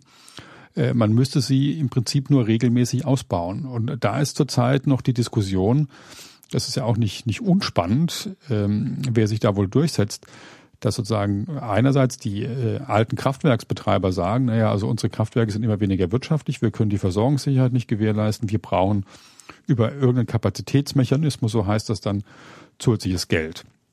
Und dann gibt's eher die Umweltleute, die sagen, ja, es ist zwar richtig, aber wir brauchen eigentlich nur bestimmte Kraftwerke. Deswegen sollen nur Gaskraftwerke dieses Geld bekommen, äh, entweder der Bestand oder eben auch neue. Aber das soll natürlich auch irgendwie im, im Markt organisiert werden. Und die aktuelle Gesetzeslage ist aber so, und die halte ich auch für sehr vernünftig, dass es letztendlich Sache der Netzbetreiber ist. Wenn die Netzbetreiber feststellen, dass es da einen Mangel gibt, können die jetzt schon neue Kraftwerkskapazitäten beschaffen. Sie könnten zur Not auch ein eigenes Kraftwerk bauen. Und das halte ich eigentlich für den richtigen Weg, weil diese Gasturbinen, selbst wenn ich die Hälfte der gesamten Stromlast in Deutschland mit diesen Gasturbinen zur Verfügung stellen würde, wäre das ein Investitionsvolumen von etwa 12 Milliarden Euro. Und wenn Sie das auf den Strompreis umrechnen, ist das etwa so viel wie diese Offshore-Umlage, diese Haftungsumlage, also ein Viertelcent. Also das kostet nicht viel. Das muss nur organisiert werden. Und da halte ich von so einem Feuerwehrmodell deutlich mehr als von einem Marktmodell, weil das wird in der Regel teurer werden. Und, und warum sollen es die Stromnetzbetreiber machen? Also es gibt ja. ja. das ist ja getrennt, das muss man sich ja vorstellen. Es gibt sozusagen die Stromerzeuger, mhm. äh, die großen, und es gibt die Netzbetreiber, vier, fünf große Netzbetreiber. Und warum sollen die jetzt anfangen, Kraftwerke zu, zu betreiben? Naja, sie sind ja jetzt auch schon dafür verantwortlich, dass bestimmte Größen im Netz konstant gehalten werden. Da geht es um, um die Frequenz. Also wir haben 50 Hertz Es geht um die Spannung in der Steckdose 22 Volt äh, und einige andere Daten. Dafür sind die jetzt schon verantwortlich. So und äh, je mehr jetzt diese Erneuerbaren fluktuierend in diese Netze reinkommen, umso schwieriger ist natürlich äh, für die Netzbetreiber diese Parameter zu halten mit den Mitteln, die sie zurzeit haben. Dann würden sie einfach ein neues Betriebsmittel dazu bekommen, wie ein Transformator, was man sich immer vorstellen kann, oder eine, eine eigentliche Stromleitung wird hier als neues Betriebsmittel die Gasturbine eingeführt. Die wird dann neben das Umspannwerk gesetzt und nur dann eingeschaltet, wenn tatsächlich im Netz äh, so ein Mangel eintritt. Die dürfen natürlich nicht am Wettbewerb teilnehmen. Klar, sonst würden sie den Markt kaputt machen. Das wäre ja so, als wenn wir unsere Ölreserve einfach mal auf den Markt werfen würden, äh, wenn der Ölpreis nach oben durchbricht. Und damit habe ich natürlich dann keine Reserve mehr, wenn ich wirklich welches brauche. Also ähm, das ist natürlich klar, aber dadurch, dass es eben solche geringen Kosten verursacht, äh, ist das meines Erachtens verantwortbar. Okay, und die, Netz, die Netzbetreiber kriegen dann die Kosten, holen die sich dann halt auch über so eine Umlage dann zurück? Genau, das würde in die Netzentgelte reingerechnet. Darüber würde die, wie bisher auch, die Bundesnetzagentur wachen als, äh, als Regulierungsbehörde, sodass da nicht übermäßig viele, viel Rendite gemacht wird, weil es im Monopolbereich ist, würde man die Rendite einfach auf einen bestimmten Wert begrenzen, wie das im Netz jetzt auch der Fall ist. Nämlich die Bundesnetzagentur, eine staatliche Behörde, guckt jetzt schon darauf, was kassieren eigentlich die Stromnetzbetreiber dafür, dass sie diesen Strom durchliefern. Die melden da einen Preis an, die gucken gucken drauf, ob das irgendwie okay ist, weil die halt Monopolisten in vielen Bereichen ja, sind. Ja, das Verfahren ist ein bisschen komplizierter. Das ist eine komplexe mathematische äh, Methode, die da zur Anwendung kommt. Man rechnet im Prinzip aus, wie idealtypisch so ein Netzbetreiber arbeiten müsste, äh, welche Kosten er sozusagen dabei äh, hätte. Und daran wird letztendlich das Entgelt, was der Netzbetreiber verlangen kann, bemessen. Und wenn er besser ist als das, was da berechnet wurde, darf er das natürlich auch behalten. Und das steht jetzt so mit diesen Gasturbinen, dass die Netzbetreiber das machen, das ist jetzt aktuelle Gesetzeslage, oder wie? Das ist jetzt aktuelle Gesetzeslage, das ist die sogenannte Reservekraftwerksverordnung, die würde das als Ultima Ratio vorsehen, ja. Und das wird, bleibt das so oder wird das umgehauen? Ja, das wird, kommt jetzt drauf an. Also ich meine, da gibt es natürlich starke Kräfte, die gerne äh, sozusagen wollen, dass äh, ihre alten Kraftwerke, auch Kohlekraftwerke, wieder ins Geld kommen. Also Gewinne machen. Und deswegen gibt es natürlich gerade auch aus Nordrhein-Westfalen einen starken Druck Richtung Bundesregierung, hier solche Kapazitätsmärkte aufzubauen. Aber wenn ich Gabriel richtig verstanden habe, bleibt da die Skepsis, sowas zu machen. Ich glaube, das wäre politisch auch im Moment schwer durchsetzbar, also praktisch eine zusätzliche Subventionsquelle auch für die fossilen Energieträger aufzumachen. Und Kapazitätsmärkte hieße? Ja, dass die Kraftwerke auch alleine dafür Geld bekommen, dass sie da sind, äh, ja. sodass sie jederzeit auch in Betrieb genommen werden, wenn sie gebraucht werden. Und zwar nicht nur jetzt äh, schöne Gasturbinen, die man schnell ja. an- und abschalten kann und die relativ klimaneutral, nicht neutral, aber verträglich sind, so CO2-mäßig, sondern eben auch Braunkohle und Steinkohle. Ja, das ist natürlich die Frage, wie ich das, wie ich das letztendlich äh, aufteile. Es gibt da unterschiedliche Konzepte, äh, eben da sehr stark auf die umweltverträglichen Kraftwerke zu begrenzen äh, aber da bin ich einfach skeptisch, ob also mal dieser Schnitt wirklich sauber gelingt. Deswegen ist es meines Erachtens einfacher zu sagen, ich lasse das im Monopolbereich, lasse es reguliert und es gibt eben nur diese neuen Anlagen. Und natürlich gibt es auch ein paar ähm, hochmoderne äh, Gasturbinenanlagen. Das ist ja sogar noch besser als äh, äh, nicht Gasturbinen, äh, Gas- und äh, Dampfkraftwerke, Gas- und Dampfturbinen, die äh, sozusagen noch effizienter sind ähm, bei denen müsste man sich in der Tat überlegen, wie ich die so betreiben kann, dass sie tatsächlich wieder Geld verdienen können. Aber das sind wenige Ausnahmen. Ich glaube, da kann man dann auch gewisse Sonderregelungen treffen. Die müssen allerdings so transparent sein, damit dann nicht irgendwelches Geld rübergeschoben wird. Also ein Blackout sehen Sie nicht? Nö, also man kann das ein bisschen vergleichen. Man sagt ja immer, da sind ganz viele Eingriffe ins Netz jetzt notwendig geworden.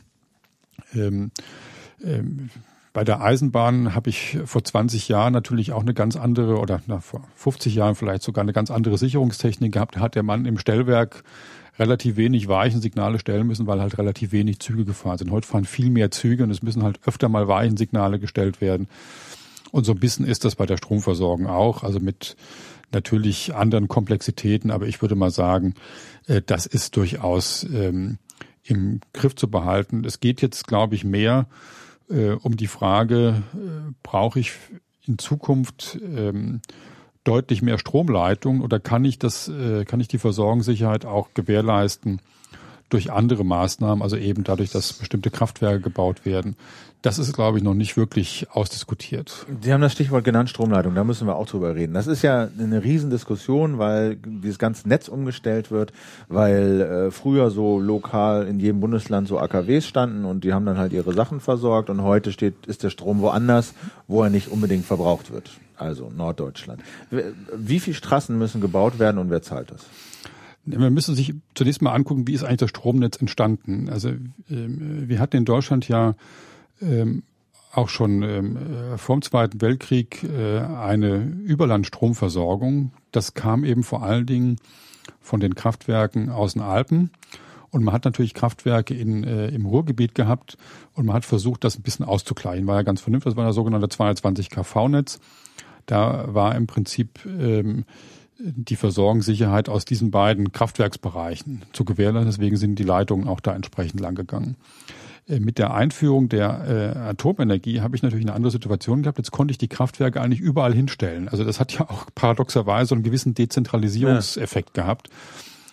Und jetzt war damals zumindest Westdeutschland in, in acht äh, Verbundbereiche eingeteilt und jeder Verbundbereich, also das waren Energie, äh, Energieversorgung Schwaben, Badenwerk, Preußen Elektra und wie sie alle hießen, die mussten jeweils in ihrem Versorgungsgebiet sicherstellen, dass ähm, tatsächlich ähm, die äh, äh, Versorgungsqualität gewährleistet bleibt. Und äh, das bedeutet, dass sie zunächst einmal ähm, dafür sorgen mussten, ähm, dass sie innerhalb des Versorgungsgebiets nicht von anderen Kraftwerken abhängig sind. Äh, und deswegen wurden unter anderem auch dann diese großen Leitungen gebaut, äh, die 380 kV-Leitungen, um sicherzustellen, dass diese Atomkraftwerke innerhalb des Versorgungsgebiets sich auch gegenseitig äh, Reserve halten können, äh, wenn es eben tatsächlich mal zu einem Ausfall kommt. Es gab dann so skurrile Eigenarten, dass RWE ganz im Süden äh, von Bayern auch noch ein Versorgungsgebiet hatte. Das musste natürlich auch noch mit drangehängt werden. Deswegen musste da auch eine Leitung gebaut werden.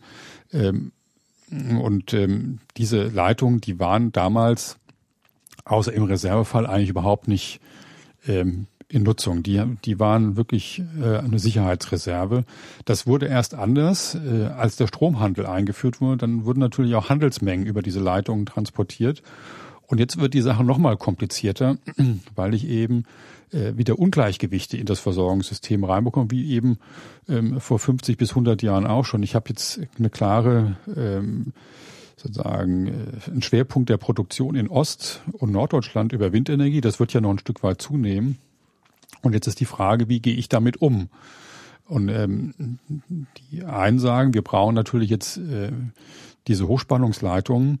Die Frage ist natürlich, wie viel brauche ich wirklich, da ja bestimmte andere ähm, Leistungen, die das Netz erbringen soll, wegfallen. Also es gibt keine, irgendwann keine Atomkraftwerke mehr an der Küste. Es fallen natürlich irgendwann auch die Braunkohlekapazitäten äh, im Rheinland und auch in Ostdeutschland weg ähm, so dass dann natürlich auch Platz ist für, für den Windstromtransport. Und ich glaube, das ist genau die Diskussion zurzeit. Viele Wissenschaftler sagen ja auch, einige von diesen Leitungen brauche brauch ich nur, um Braunkohlestrom abzutransportieren. Und das macht natürlich die Akzeptanz äh, dieser Leitungen zunichte. Deswegen muss dieser äh, Netzentwicklungsplan, auch der darauf aufbauende Bundesbedarfsplan meines Erachtens nochmal völlig überarbeitet werden. Es muss deutlich transparenter gemacht werden wofür diese Leitungen eigentlich tatsächlich äh, gebraucht werden. Ich bin mir ziemlich sicher, dass wir deutlich weniger Leitungen brauchen, als das bisher vorgesehen ist. Und dann gibt es ja auch noch eine andere Möglichkeit. Ähm, man könnte auch Deutschland, wie das in Norwegen beispielsweise auch so ist, in zwei Preiszonen aufteilen, sodass es eine Südzone gibt und eine Nordzone. Dann hätte ich im, im Süden höhere Strompreise.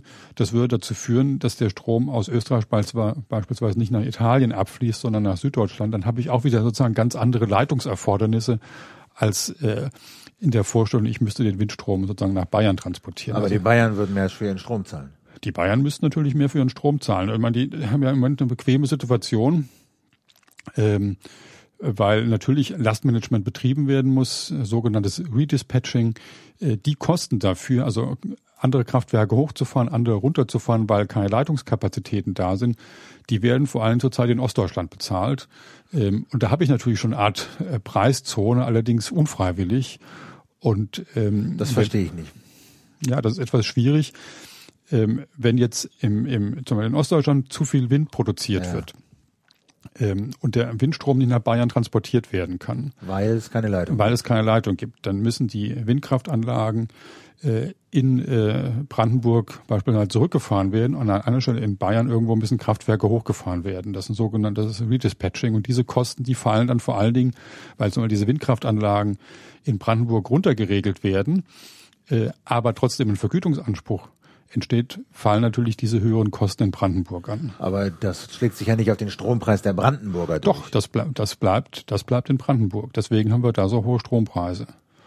Aber die Umlage zahlen doch alle. Das geht nicht um Netzent, das geht über die Netzentgelte. Und wie funktioniert das? Ja, das ist natürlich ein bisschen kompliziert, wenn, äh, wenn es einen Erstattungsanspruch gibt ähm, aus, aus diesem Redispatching, weil Netzkapazitäten nicht zur Verfügung stehen, dann fallen die bei den Netzentgelten an. Also die, der, der Brandenburger Windrad muss gebremst werden, weil es zu viel Strom gibt näher Bayern. So, es fährt runter, produziert weniger Strom, kriegt aber natürlich die Netz, also die die die, die Ja. äh, Vergütung. Ja, in dem Fall hat er aber keinen Strom produziert, Ja. der kriegt keine EEG-Vergütung, sondern das wird aus den Netzentgelten finanziert. Was wird finanziert? Ja, seine Vergütung. Ach so, weil er weil er runterfährt, produziert er keinen Strom. Er Mhm. kriegt also auch keine Vergütung und trotzdem soll er aber sein Geld irgendwie. Genau. Der soll irgendwie Geld, der muss irgendwie Geld kriegen, auch wenn er keinen Strom produziert, dann kriegt er das über die Netzentgelte. Genau. Und das heißt, äh, ach so, also und wie warum wie funktioniert das? Wie warum kriegt er da aus den Netz, Netzentgelten? Wie kriegt Naja, er da das Geld? ist im Prinzip gesetzlich so geregelt, ähm, dass dann Erstattungsanspruch entsteht, wenn keine, äh, ist ja kein sozusagen, keine Leistung da. ähm, ja. er könnte es ja anbieten, äh, wenn die Leitung zur Verfügung stünde. Ja. Und ähm, dadurch, äh, weil der Netzbetreiber diese Leitung nicht, der kann sie ja nicht herzaubern, äh, muss er aber sozusagen äh, für dieses Abregeln letztendlich bezahlen. Ach so, weil sozusagen der Netzbetreiber dafür zuständig, äh, verantwortlich dafür ist, dass es keine Leitung gibt, wohin der Strom abfließen kann, muss er ihm das zahlen. Und diese Netzentgelte, die werden sozusagen lokal verrechnet, Genau. oder wie? Regional. Deswegen zahlen die in Brandenburg mehr Geld. weil diese, die, äh, die, das liegt daran, es ist noch ein bisschen komplizierter, weil diese ähm, Windparks eben nicht auf der 380 kV-Ebene, also auf der Höchstspannungsebene einspeisen, dann wird es bundesweit gewählt, sondern in der Regel auf der Höchstspannungsebene, nämlich 110 kV und das ist ein regionales Netzentgelt. Also wie Tenet oder 50 Na, Hertz. ne, oder? 50 Hertz sind die überregionalen Betreiber, die heißen dann anders. Äh, fällt mir jetzt auch nicht an, Ah. wie die, wie die äh, Okay. äh, Netzbetreiber hier in Brandenburg und überall anders heißen. Das sind regionale Netzbetreiber. Okay, und die schlagen das sozusagen lokal auf den Genau. Strom dann auf. Und ähm, Sie haben vorhin Bu- Netzentwicklungsplan oder was haben Sie Mhm. genannt? Was ist das? Ne, wir machen alle, jedes Jahr wird ein neuer Netzentwicklungsplan aufgestellt. Da gibt es eine Prognose, welche äh, Stromversorgungskapazitäten äh, sich entwickeln in den nächsten zehn Jahren und daraufhin machen die äh, Übertragungsnetzbetreiber einen Netzentwicklungsplan, also die vier. Äh, Die Bundesnetzagentur prüft das äh, und stellt dann einen Netzentwicklungsplan fest. Und dieser Netzentwicklungsplan geht dann weiter äh, in eine Bedarfsplanung. Das wird dann vom Bundestag beschlossen. Das hat man jetzt einmal gemacht. Und in diesem Bedarfsplan, das ist ja der aktuelle Streit, stehen drei äh, Nord-Süd-Trassen als äh, Gleichstromübertragungsleitungen äh, drin. Drin. Ja. Das ist ein Gesetz sozusagen. Ähm, Das ist ein Gesetz, genau. Das heißt, da hat der Bund den Bedarf festgestellt. Wir Energie- brauchen hier diese drei Genau. Leitungen. So, und da werden jetzt, das Einzige, was jetzt noch gemacht wird, ist eben die Durchführung von Raumordnungsverfahren. Und äh, das hat dann, haben die Bundesländer einvernehmlich in diesen Fällen an die Bundesnetzagentur gegeben. Die muss jetzt sozusagen diese Raumordnungsverfahren durchführen. Ähm, Und da hat es jetzt die ersten Veröffentlichungen gegeben, wo die Trassen konkret äh, langlaufen sollen und natürlich dann auch die ersten Bürgerproteste. Und das Interessante ist, eine Leitung geht in der Tat von, ähm, ich weiß nicht genau, da oben in, in, in, in Schleswig-Holstein, Brunsbüttel oder Wilster bis runter nach Unterfranken Richtung Schweinfurt. Und die beiden anderen Leitungen, die sollten ursprünglich auch von der Nordsee bzw. Ostseeküste runtergehen, die hat man sozusagen gekappt. Die gehen jetzt äh, vom Rheinland beziehungsweise äh, in der Höhe von Leipzig nach Süden und deswegen ist eben auch der Verdacht, dass die dazu dienen, den Braunkohlestrom aus diesen Regionen abzuführen, was ja geografisch zumindest auch erstmal naheliegend ist. Und warum ist das ein Problem? Naja, weil dann äh, nicht gesagt werden kann, wir brauchen diese Leitungen ähm, für den Abtransport der Windenergie aus Norddeutschland, sondern für den Abtransport von Braunkohlestrom aus dem Rheinland beziehungsweise aus Ostdeutschland. Aber in Ostdeutschland gibt es auch Windenergie. Viel. Ja, sicher richtig. Ähm, deswegen ist es ja äh, sehr schwierig, auch für Laien festzustellen, ob sozusagen das Argument stimmt. Einige äh, Professoren, äh, kürzlich auch, glaube ich, bei, bei Monitor zu hören, behaupten das. Andere sagen, das sei Unsinn. Aber man kann eben schon sehen, dass auch in den Prognosen natürlich immer noch ein bestimmter Braunkohlestromanteil eingerechnet ist. Und damit ist das, glaube ich, nicht ganz von der Hand zu weisen. Und was ist jetzt die Folge? Sie sagen, man braucht das nicht. Nein, ich, ich bin mir ziemlich sicher, dass ähm, zunächst einmal die Ertüchtigung im 380 kV-Netz äh, notwendig und auch richtig ist. Da gibt es zwei Leitungen, eine über den Thüringer Wald, die, glaube ich, ist völlig unumstritten, also von der energiewirtschaftlichen Notwendigkeit, natürlich nicht in der Bevölkerung. Ich kann mir nicht vorstellen, dass da parallel, fast parallel nochmal eine zweite Leitung auf Akzeptanz stößt. Und dann gibt es noch eine weitere größere Verbindung ähm, von Wahlen nach Meckler. Das ist im Prinzip auch eine Trasse, die äh, Nord-Süd, aber ein Stück auch Ost-Süd miteinander verbindet. Ähm, die ist relativ weit im Verfahren. Die sollte auch gebaut werden. Dann muss man mal sehen, welche Leitungen tatsächlich noch notwendig sind. Und auch keiner weiß zurzeit, wie stark zum Beispiel der Offshore-Ausbau tatsächlich stattfindet. Das ist zwar jetzt nochmal herabgesetzt worden, aber ob diese 6,5 äh, Gigawatt, also 6.500 Megawatt tatsächlich erreicht werden, da gibt's ja auch noch große Skepsis. Also von daher ähm, sind das Planungen, die möglicherweise in fernerer Zukunft mal notwendig sind, aber sicher nicht kurzfristig. Und wer zahlt diese Trassen? Die zahlen natürlich die Verbraucher. Und äh, da kommt jetzt hinzu, dass ja viele sagen, auch gerade in Niedersachsen, das soll jetzt erdverkabelt werden. Äh, erdverkabelte Trassen sind fünf, sechs, sieben Mal so teuer wie Freileitungen. Also das die, müsste auch die der, im Boden lang gehen und nicht an den Masten. Genau, die, und die haben natürlich auch ihre Umweltauswirkungen durch Erwärmung und so weiter. Also die sind auch nicht ohne. Also ich bin mir da nicht sicher, ob ähm, äh, eine Energiepolitik, die sich sozusagen sehr stark äh, an den Trassenausbau orientiert, ob die nicht ein großes Problem bekommen wird. Weil? Die Trassen nicht gebaut werden, weil es zu starke Widerstände der Bevölkerung gibt.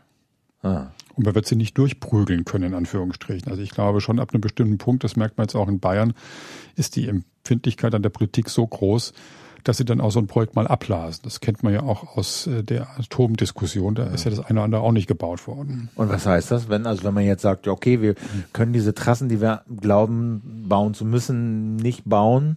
Was heißt das dann? Was naja, es gibt hier Alternativen. Also ich meine, wenn ich eine Trasse nicht habe, muss ich natürlich äh, ähm, die Kapazität anderweitig beschaffen. Also ich hatte ja schon gesagt, man kann zwei Preiszonen in Deutschland machen, dann wird eben stärker von Österreich der Strom nach Deutschland importiert und nicht von Österreich nach Italien. Man kann natürlich in Bayern selber Kraftwerke bauen, zum Beispiel Gaskraftwerke. Äh, man könnte auch in Bayern äh, etwas stärker auf Windenergie setzen, äh, aber das ist natürlich in Süddeutschland insgesamt ein Problem. Da spricht, glaube ich, Seehofer nur aus, was auch andere denken. Zum Beispiel Kretschmann, also in, in Baden-Württemberg läuft ja noch weniger als in Bayern. Das einzige südliche Bundesland, was einigermaßen vorankommt, ist Rheinland-Pfalz. Aber da haben sie natürlich auch relativ viele sehr schwach besiedelte, nicht gerade wirtschaftsstarke Regionen, Hunsrück und Eifel. Und da ist das natürlich offensichtlich etwas weniger problematisch. Und die Bayern und die Baden-Württemberger wollen sich ihre Landschaft nicht verschandeln durch den, durch den Spar. Ja, also Baden-Württemberg ist natürlich auch insgesamt sehr dicht besiedelt. Äh, da würde ich sagen, da ist, sind objektiv auch enge Grenzen gesetzt. Da gibt's da oben im, äh, im, im nordöstlichen Teil Tauberfranken, da ist natürlich auch wenig los. Interessanterweise werden da auch die Windmühlen aufgebaut. Ich glaube, der Kreis, welcher ist das da? Bad Mergentheim oder nicht Bad Mergentheim, Tauberbischofsheim heißt das, glaube ich, der mit der größten Winddichte in Baden-Württemberg. Und in Bayern ist es ähnlich. Das ist auch eben nur in, in den fränkischen Regionen, wo eben stark Wind zugebaut wird. In, in, in den im alten Bayern sozusagen ist das deutlich weniger. Jetzt ähm, ist es ja aus diesen genannten Problemen, also Preissteigerung, äh, Trassenbau, vor allen Dingen aber was so die Preissteigerung angeht, ähm, zu einer Reform des EEG soll es kommen des erneuerbaren Gesetz. Da hat jetzt Gabriel so einen Zwölf-Punkte-Plan vorgestellt, in dem er so skizziert, und es gibt auch einen Gesetzentwurf mittlerweile schon, glaube ich, den keine mhm. Sau versteht. ähm, etwas dicker. Etwas, etwas dickerer. Was, was, was steht denn, was, wo will man sozusagen das äh, System äh, umbiegen? Ja, es gibt würde man sagen, vier, fünf Grundelemente, ähm, die äh, bewirken sollen, dass der Ausbau insgesamt etwas kostengünstiger wird und vielleicht auch etwas besser planbar wird. Ähm, planbar jetzt auch zum Beispiel das, was Sie angerissen, angeschrieben haben, also ähm, dass man jetzt sagt, okay, angenommen, wir kriegen die, Net, die, die, die, die Trassen nicht durch, dann müssten wir planen können, dass in Bayern und Baden-Württemberg eben auch mehr ausgebaut wird. Ja, so weit geht's glaube ich ja. noch nicht. Ähm, ich glaube, der, der Entwurf äh, für das neue EEG geht schon davon aus, dass die Trassen gebaut werden. Also man sagt im Prinzip richtig Biomasse deutlich weniger, nur noch 100 Megawatt das war auch relativ teuer, muss man auch sagen. Ist immer noch teuer, wird auch nicht billiger. Das hängt natürlich auch an den Rohmaterialien. Die werden nicht günstiger. Ähm, allerdings ist das jetzt auch kein wahnsinniger Fortschritt, weil im letzten Jahr waren es 140 Megawatt. Also da ist eine leichte Bremsung. Deswegen ist, glaube ich, die Aufregung außer in Bayern auch relativ gering. Das wird wohl so kommen. Ähm, bei Windenergie an Land sagt man zweieinhalbtausend Megawatt. Pro Jahr. Pro Jahr. Das ist etwa im Schnitt der letzten Jahre. Da gibt es allerdings Skepsis, äh, weil Windenergie an Land ist die billigste oder mit die billigste Technologie, die wir zurzeit haben bei den Erneuerbaren. Und da ausgerechnet zu sagen, also äh, der Mittelwert soll zweieinhalbtausend betragen, das halte ich für kritisch. Also wir haben auch gesagt und einige andere Länder ja auch, äh, dreieinhalbtausend wäre eigentlich die angemessenere Zahl, weil 1000 Megawatt Windenergie, das macht in dieser EEG-Umlage 0,15 Cent pro Jahr aus. Also das ist äh, wirklich nicht, nicht viel gemessen an den Steigerungen, die wir da bisher erlebt haben. Also von daher kann man da etwas großzügiger sein. Das wird aber voraussetzen, dass vor allen Dingen auch die Südländer mal in die Füße kommen. Die haben natürlich nach wie vor keine besonders hohen Wachstumsraten und das gilt für alle. Also Sachsen will gar nicht mehr, aber Thüringen, Hessen, Bayern, Baden-Württemberg, auch das Saarland, Gut, Saarland ist ja relativ klein, das ist vielleicht nicht ganz so problematisch, aber die, diese vier Länder, ähm, Thüringen, Hessen, Bayern und Baden-Württemberg, die müssten deutlich mehr machen. Warum machen die nicht? Tja, also viele sagen, das war natürlich auch vermintes Gelände, weil gerade Baden-Württemberg war natürlich sehr stark auf Atomenergie getrimmt. Äh, das ging bis in die Landkreise, bis in die Kommunen, da gibt es einen erheblichen Widerstand. Ich weiß nicht, kann das nicht so wirklich beurteilen. Ich vermute mal eher, und äh, das kann man deutlich sehen, äh, dass es einfach im, im Süden, und da ist die Frage, wo fängt der Süden wirklich an, ähm, eigentlich keine Tradition gibt, ähm, Windenergie in irgendeiner Form zu nutzen. Also das ist in Norddeutschland äh, viel verbreitet, nicht nur an der Küste, auch äh, in den, in den Bördenregionen, Magdeburg, Hildesheim, da standen früher auch mal ganz viele Windmühlen.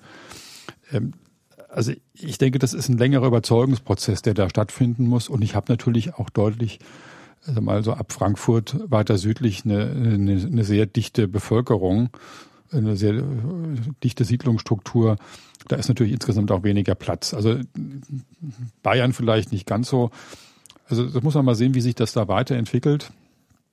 Ähm, aber das ist in der Tat ein, ein gewisses Problem, mhm. dass da deutlich mehr gebaut werden muss. Und wie könnte man das anstacheln? Also was kann man da, man kann die Leute ja nicht zwingen. Also. Na, man kann die Leute nicht zwingen. Ich glaube, das sind äh, äh, längerfristige Überzeugungsprozesse. Man kann eben sehen, in Rheinland-Pfalz hat das auch ganz gut geklappt. Da sind auch innovative Unternehmen am Werk, die sozusagen den Behörden relativ viel Arbeit abgenommen haben. Äh, das könnte man sicher auch in den weniger dicht besiedelten Gebieten in Süddeutschland mhm. machen, also Nordhessen, Mittelhessen, äh, Franken und so weiter. Also ich glaube, das ist noch nicht ausgereizt, aber da brauchen wir vielleicht ein bisschen mehr Zeit. Sie haben jetzt äh, Biomasse genannt, Wind genannt, äh, Photovoltaik. Photovoltaik ändert sich nichts, das bleibt so, wie es wie es ist, ähm, wie man das schon äh, vorletztes Jahr beschlossen hat. Ähm, und dann haben wir noch Offshore-Windenergie. Das ist natürlich so ein gewisses, ein gewisser Widerspruch, wenn ich einerseits sage, ich will es kostengünstig machen, aber dann im Prinzip nochmal mit 6,5 Gigawatt ran will. Das macht die Umlage insgesamt um vier bis fünf Milliarden Euro teurer. Das muss man wissen. Also deswegen wäre ich da einfach ein bisschen skeptisch, äh, auch was die Akzeptanz angeht. Bisher gibt's wenig Offshore-Anlagen, deswegen kostet das auch noch nicht viel. Aber wenn tatsächlich jetzt mal stark gebaut wird, und die Umlage ähnlich wieder wie bei äh, ähm, Photovoltaik äh, in die Höhe geht, ähm, das wird sicher nicht die Dimension annehmen, aber immerhin bei dem hohen Niveau ist ja die Sensibilität ohnehin schon relativ groß, dass dann nach zwei, drei Jahren gesagt wird, also nee, das ist viel zu teuer, das wollen wir jetzt auch nicht. Und dann bricht das auch wieder ab. Also da würde ich äh, dafür Sorge tragen wollen, auch als äh, verantwortlicher Energieminister, dass es da alternative Finanzierungsformen gibt. Da kommen wir vielleicht nochmal drauf, wie Technologieentwicklungskosten eigentlich besser als über den Stromverbraucher finanziert werden. Aber das sind die die das sind die großen Felder, so, ne? 6,5 Gigawatt auf, auf, also um das nochmal nachzuvollziehen, wenn da drin steht, wir wollen 6,5 Gigawatt auf See, hm. das ist halt, Wind auf See ist halt relativ teuer, deswegen würde halt die Umlage für diese 6,5 Gigawatt äh, doch erheblich steigen, während sie sagen, okay, Wind auf Land ist wesentlich billiger, da könnte man noch ein bisschen mehr machen. Ähm, man, in dem Gesetz, in dieser, in dieser, in dieser Gesetzesplan steht jetzt sozusagen, das ist ja alles so ein bisschen so eine Deckelung, ne? Es wird ja alles so ein bisschen, äh, weniger Biomasse. Man will so ein bisschen den Ausbau pro Jahr begrenzen, oder? Ja, das kommt drauf an, äh, welchen Maßstab ich nehme. Wenn man sich die Karten ansieht, die, die Grafiken kann man sehen, ja klar, im Verhältnis zu den letzten drei, vier Jahren würde sozusagen der Zubau etwas verlangsamt. Wenn man das seit 2000 sieht, ist das genau in der Linie. Also 10 bis 12 Terawattstunden, also etwa zwei Prozent der Stromerzeugung oder Strombedarfs pro Jahr mehr. Ähm, da würde ich mal sagen, das ist alles noch im Rahmen. Ähm, ich würde nur die, die Verteilung anders setzen. Ich würde weniger ja. Offshore machen, dafür mehr Onshore. Alles andere, glaube ich, ist, ist ganz vertretbar, weil viel mehr, zum, wenn ich sagen würde, ich mache eben nicht sechseinhalb, sondern vielleicht fünf oder äh, 4 Gigawatt äh, onshore und dafür entsprechend mehr offshore, dann wäre ich genau bei diesen 3500 und mehr wird sowieso nicht gebaut. Also ich glaube, dann habe ich, komme ich an ganz andere Grenzen. Und, und, und wie schafft man das sozusagen, diese gesetzlichen Vorgaben von, was weiß ich, zweieinhalbtausend Gigawatt Wind auf Land pro Jahr ähm, äh, zu, zu, zu äh, zu erreichen, da gibt's dann diesen atmenden Deckel. Da gibt's genau das, was man bei Photovoltaik ja. gemacht hat, wenn eben stärker zugebaut wird, als der Korridor vorsieht wird, ähm, werden die Vergütungen stärker abgesenkt. Und das ist natürlich ein Problem bei einer Technologie, die schon relativ reif ist, weiß man natürlich nicht, ob tatsächlich sozusagen das noch rausgeholt werden kann. Dann würde es nämlich bedeuten, dass einfach im Jahr drauf weniger gebaut wird, um sozusagen auf die Art und Weise wieder in den Korridor reinzukommen. Und dann habe ich ein bisschen weniger und dann geht die Vergütung nicht ganz so stark wieder runter und dann habe ich im nächsten Jahr wieder mehr. Also ich habe dann so, so, so gewisse Schwankungen. Also ich finde, das ist eigentlich ähm, kein guter Weg. Ich fände es besser. Das soll ja dann aber auch ein Teil der Reform ab 2017 erfolgen, dass man schon genau vorgibt, ich will zweieinhalb oder dreieinhalbtausend haben, aber dann eben diese Menge ausschreibt. Ähm, und zwar so regional verteilt, wie man das vorher mit den Bundesländern vereinbart. Genau. Das ist jetzt ja so ein zweiter Reformpunkt, mhm. nämlich diese Ausschreibung. Das müssen wir mal erklären. Wie soll das laufen? Was ist die Idee?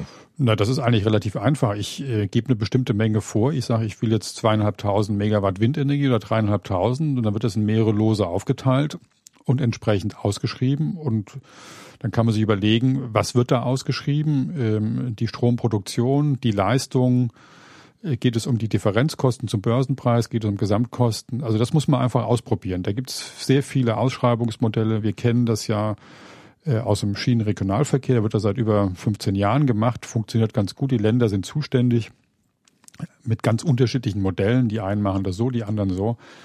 Also ich glaube, das ist einmal eine Frage von, äh, von einer gewissen Experimentierfreude, Freude, die Ausschreibung so zu gestalten, dass es erstens gut funktioniert zu günstigen Kosten und zweitens das ist ja auch ein Aspekt, der immer wieder genannt wird, äh, dass sozusagen kleinere Anbieter da auch noch mitmachen können.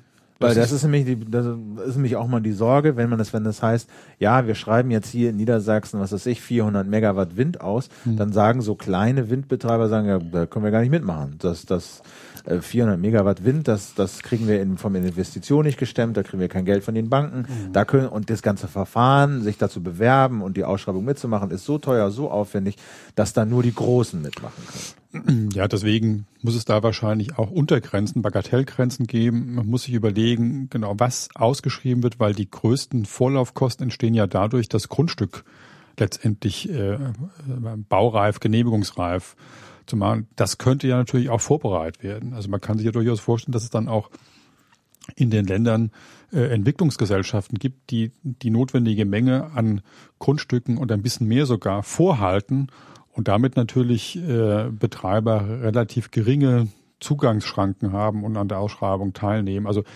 ich würde mal sagen, das Argument sollte man ernst nehmen, aber da sollte man im Design der Ausschreibung berücksichtigen, sodass die hinterher so gestaltet werden können, damit die Probleme möglichst gering werden. Und dann dieses Ausschreibungsmodell ist gedacht als Alternative zu diesem atmenden Deckel. Das würde dann, würde dann ja. abgelöst werden. Also genau. ich vermute sowieso, dass wir insgesamt äh, ein System brauchen, wo wir sowohl die Erneuerbaren, aber auch die zugehörigen Kraftwerke, also diese Gasturbinen oder GOD-Anlagen, Gas- und Dampfturbinen, dass das nach einem ähnlichen Verfahren äh, beschafft wird und das könnte man beides über Ausschreibungen machen. Ein anderer Punkt, der auch angedacht ist, sind so Direktvermarktungen, Marktprämien. Was heißt das? Ja, das heißt eben, dass äh, die, Grö die Größenordnung festgelegt wird. Ich glaube 500 und dann runter auf 100 äh, kW die direkt vermarkten müssen. Das also heißt, Anlagen, ne? Also so auf, Anlagen. Dem, auf dem Hausdach sind, was haben Sie gesagt? Sind zehn, die sind da völlig außen vor. Ja. Das geht vor allen Dingen um, um große Solaranlagen, aber eben Windparks, Windkraftanlagen, ja. Biomasseanlagen, die sollen direkt vermarkten. Das heißt, da soll man eben nicht mehr den bequemen Weg gehen können, den Strom einfach an den Netzbetreiber zu geben und der verkauft ihn dann äh, zu schlechtem Geld am Spotmarkt, sondern ich soll mir eben andere Vermarktungsmöglichkeiten erschließen, um möglicherweise auch einen etwas höheren Erlös zu bekommen. Das ist im Prinzip richtig. Ähm, bei mir bleibt aber natürlich da immer so ein bisschen der Verdacht hängen, dass man versucht, äh, die strengen Gesetze der Physik äh, durch die Ökonomie außer Kraft setzen zu wollen, was natürlich nicht gelingt, weil ich kann die Anlage nicht durch die Ökonomie beeinflussen, zu einem anderen Zeitpunkt zu produzieren, sondern ich muss alles rundrum gestalten. Die Frage ist natürlich, wer ist dafür zuständig? Also ist sozusagen der Inverkehrbringer dieses ähm, äh, äh, Stroms aus erneuerbaren Energien verantwortlich oder ist sozusagen der ähm, Netzbetreiber als Systemmonopolist dafür verantwortlich? Ich glaube, das ist noch nicht so ganz aus, ähm, ausgemacht, ähm, aber äh, wenn man auf, wenn man auf äh, ohnehin auf Ausschreibungen übergehen will, wo es ja auch dann eine höhere Verantwortung geben wird, dann ist das mit der Direktvermarktung vielleicht kein schlechter Weg. Aber man sollte sich sozusagen jetzt da nicht allzu viel von erwarten. Die Probleme ähm, mit der notwendigen äh, Ausgleichs- und Regelenergie, die bleiben natürlich, ob das nur direkt vermarktet wird oder nicht. Aber ich habe natürlich einen stärkeren Anreiz, als Betreiber mich um die Vermarktung des Stroms äh, selber zu kümmern. Also von daher glaube ich, ist das nicht zu kritisieren. Äh, aber was ist die Idee dabei? Warum, warum will man von diesem bewährten Modell, äh, du kannst garantiert einspeisen und der Netzbetreiber zahlt dir dieses Entgelt, warum will man davon weg? Naja, ich meine, es geht letztendlich darum, wenn ich das dem Netzbetreiber gebe, der gibt den Strom an den Spotmarkt und kriegt relativ wenig Geld dafür. Ich bin's aber los. Und so kann ich mir schon überlegen, kann ich im Prinzip den auch anders vermarkten in anderen Bereichen. Also, Aber warum sollte ich das wollen? Ich kriege doch ja, meine, meine, meine, meine, meine. Ja, in, im ersten Schritt ist es ja mehr so eine Art Übungsphase, weil die Marktprämie soll ja gleitend sein. Das heißt, das, was ich nicht äh, am Marktplatz erziele, bekomme ich bis zur Höhe der Vergütung über diese gleitende Marktprämie im Nachhinein erstattet. Also die Vergütung nach dem alten Modell ist 17 Cent. Am, am, am Markt wird er, an der Börse wird er für vier weggemacht. So, jetzt mache ich aber Direktvermarktung und sage hier, ich habe einen guten Kunden, der zahlt mir nicht vier, der zahlt mir sechs Cent oder, genau. oder sieben Cent. Und dann habe ich aber immer noch einen Unterschied zu meiner garantierten Vergütung, die ich eigentlich kriegen würde, von zehn Cent.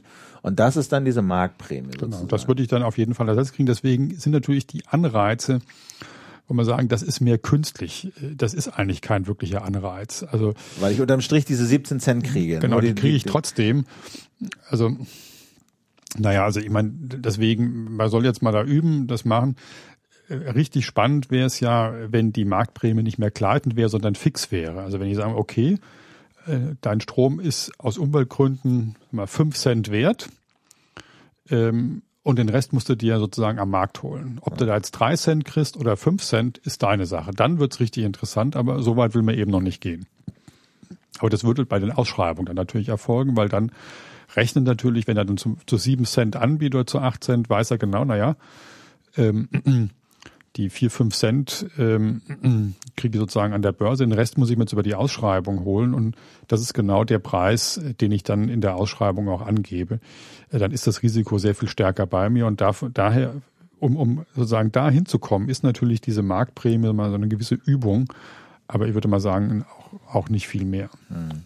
Da, da beklagen sich ja auch so kleine Anbieter, dass so Direktvermarktung ein großes Problem sei weil die jetzt halt den Strom nicht mehr direkt loswerden, sondern dann werden sich so Mittelsmänner bilden, die für kleine Stromerzeuger eben den Strom dann direkt vermarkten und die würden dann auch wieder so ein Monopol aufbauen.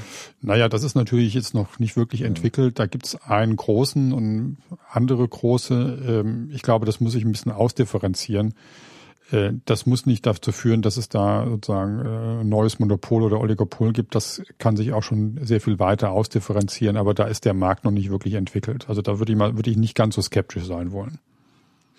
Ein anderes Ding, was da noch drin steht, was auch ein bisschen Wirbel gesorgt hat, ist diese dieser Plan, auch den selbstverbrauchten Strom mit dieser Umlage zu belegen. Ja, das ist natürlich auch ein, ein ein dicker Hund. Also ich würde mal sagen, klar, wenn, äh, wenn jemand Pseudo-Eigenstromerzeugung macht, indem er sich irgendwo eine Kraftwerkscheibe mietet oder kauft, das ist natürlich Unsinn. Wir müssen mal kurz das Phänomen erklären. Also Eigenstrom bedeutet was? Na, Eigenstrom heißt, dass im Prinzip kein Strom mehr aus dem Netz entnommen wird, sondern der selber erzeugt wird in einem bestimmten Rahmen. Und, ähm, Industriebetriebe machen das. Industriebetriebe, Gewerbebetriebe, natürlich auch private Haushalte, die haben ihr, ihre KWK-Anlage im Keller oder ihre PV-Anlage auf dem Dach ähm, Gewerbetriebe machen sehr stark jetzt äh, vor allem Kraft-Wärme-Kopplung, aber zunehmend auch Photovoltaik, also Supermärkte und so weiter und so weiter. Und natürlich in der Industrie BASF und andere Großunternehmen, die haben traditionell immer schon ähm, Eigenstrom erzeugen, oft eben gekoppelt mit Prozessenergie, also Kraft-Wärme-Kopplung, Kraft-Kälte-Kopplung und so weiter. Alle also sehr wo der Wärme in Wärme, Abwärme von Industrieanlagen genau. genutzt wird für die Stromerzeugung. Genau, und das sind ja alle sehr vernünftige ähm, ähm, Anlagenkonzepte. Es gibt aber auch einige, äh, die nutzen eben dieses Eigenstromprivileg, weil darauf muss eben keine Umlage gezahlt werden. Äh, ähm, dadurch also die kriegen auch, dass, sozusagen, die produzieren sich ihren Strom als sechs Cent billiger. Genau. Äh, wenn sie den jetzt äh, heranschaffen müssten, müssen sie die Umlage zahlen. Klar, bei der besonderen Ausgleichsregelung ist das relativ wenig, da sind die Anreize gar nicht so groß, aber es gibt es doch, dass ab und zu mal eben eine Kraftwerkscheibe sozusagen besorgt wird, äh, Was heißt das ein, ein, Teil, ein, ein, Teil von einem Kraftwerk. Also ein Kraftwerk hat 1000 Megawatt, dann kaufe ich mir davon 200 und ordne das meinem Betrieb zu.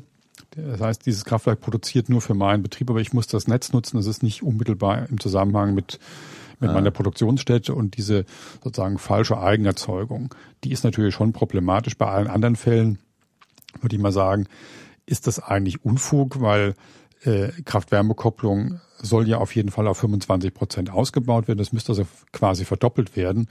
Wenn ich jetzt diesen, äh, diese Eigenstromerzeugenden Kraft-Wärme-Kopplung zusätzlich belasten würde, müsste ich im Prinzip ihnen das Geld über das Kraft-Wärme-Kopplungsgesetz wiedergeben. Also für den Stromverbraucher ist das ein Nullsummenspiel. Äh, dann ist es natürlich auch schwer abgrenzbar. Ähm, das gilt vor allen Dingen auch für, für einen privaten Haushalt. Ähm, ob der jetzt nur sich einen energiesparenden Kühlschrank kauft oder seinen Strom selber produziert, ist ja letztendlich für diesen sogenannten Entsolarisierungseffekt äh, relativ gleichgültig. Wir haben mal ausgerechnet, was sozusagen mit so einem A Triple Plus Kühlschrank gespart werden kann in zehn Jahren.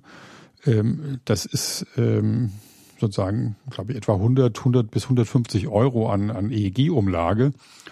Und da müsste der natürlich entsprechend eine Strafgebühr bezahlen, äh, wenn man sozusagen in dem Fall auch die Entsolidarisierung aufheben wollte. Also okay, da haben Sie jetzt, das ist recht komplex. Also Sie haben, die Überlegung war, Sie kaufen sich einen Drei-Sterne-Kühlschrank, der spart 150 Euro an Strom, für die Sie normalerweise eine Umlage zahlen. Nein, der zahlt 100 in zehn Jahren 150 Euro EEG-Umlage die Stromkosten sind ja viel, viel höher. Also der Zahl, der, dieser drei, dieser, dieser sparsame Kühlschrank, der hm. Strom, den er verbraucht, auf den zahle ich 150 Euro EG-Umlage. Äh, nee, nee, andersrum.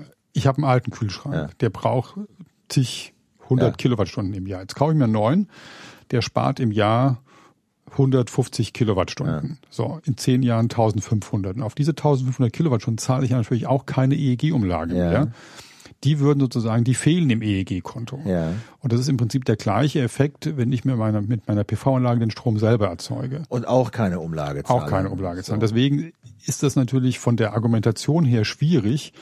Wir sagen alle, hoher Strompreis, entweder Anbieterwechsel oder macht doch Energieeffizienz, spar Strom.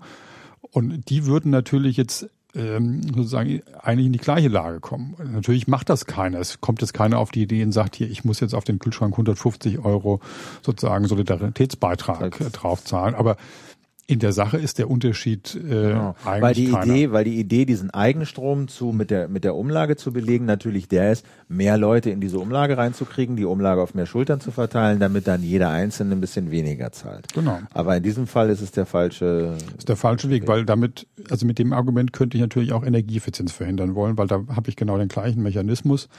Kraft-Wärme-Kopplung will ich sowieso haben, müsste ich dann anderweitig finanzieren und ähm, bei PV ähm, kommt noch dazu, selbst wenn ich das machen würde, der Effekt wäre so wahnsinnig gering. Wir haben es mal ausgerechnet. Also die ganze Eigenstromerzeugung, die jetzt in den nächsten vier, fünf Jahren dazukommt, wenn die mit 4,4 Cent, also ist ja geplant. Bisschen reduzierte Umlage. Ja, 70 Prozent der Umlage, wenn das gezahlt würde, würde das die anderen Stromverbraucher im Jahr um 75 Cent entlasten. Pro Jahr. Pro Jahr. Und das ist natürlich nicht gerade viel. Ähm, und wenn ich dann noch sehe, dass ich im Prinzip ja so eine Art Strompolizei einführen müsste, ich müsste einen weiteren Zähler installieren, weil der Eigenverbrauch wird ja bisher nicht gemessen, außer in ein paar Ausnahmefällen. Ich habe einen Zähler für den Strom, der sozusagen reingeht. Ich habe einen Zähler für den Strom, den ich verkaufe. Aber ich habe keinen Zähler für den Strom, den ich äh, entweder einspare oder äh, letztendlich selber erzeuge. Also das halte ich für, für eine schräge Idee.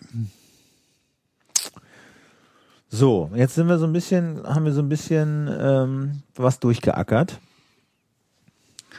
Ähm, eine Sache hatten wir uns noch für den Schluss aufgehoben. Also wir haben jetzt die ganze Zeit über Strom geredet. Ne? Ja, ich vielleicht noch mal ja. einen Punkt zu der Eigenerzeugung, weil ich glaube, da kommt noch ein anderer Aspekt dazu. Wir werden ja erleben, ich hatte es vorhin mal kurz äh, erwähnt, dass die Solarmodule noch mal deutlich billiger werden. Ja.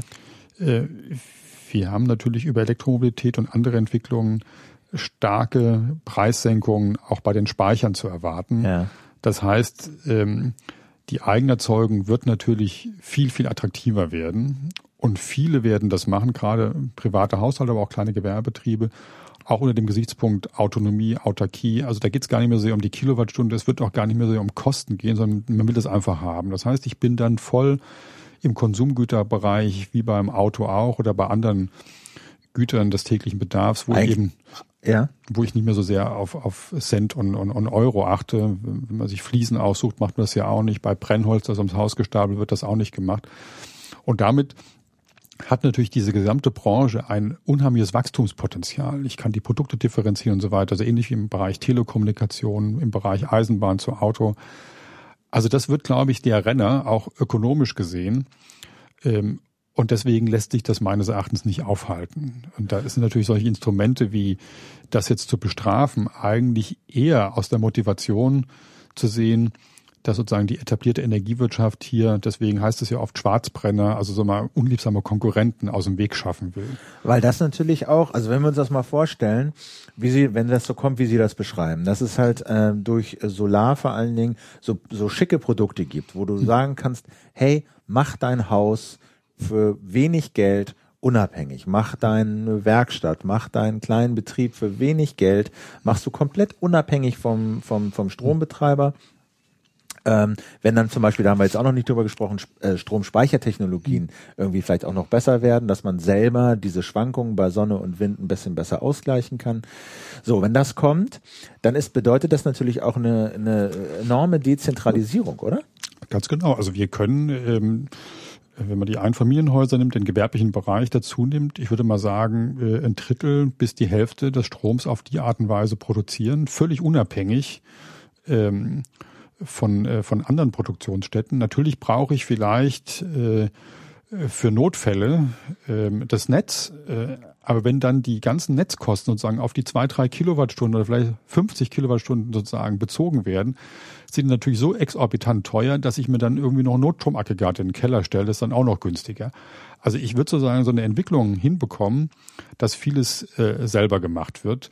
Äh, und damit habe ich natürlich einen ganz anderen Treiber. Ich glaube, das ist das, was die Politik zurzeit auch noch gar nicht sieht.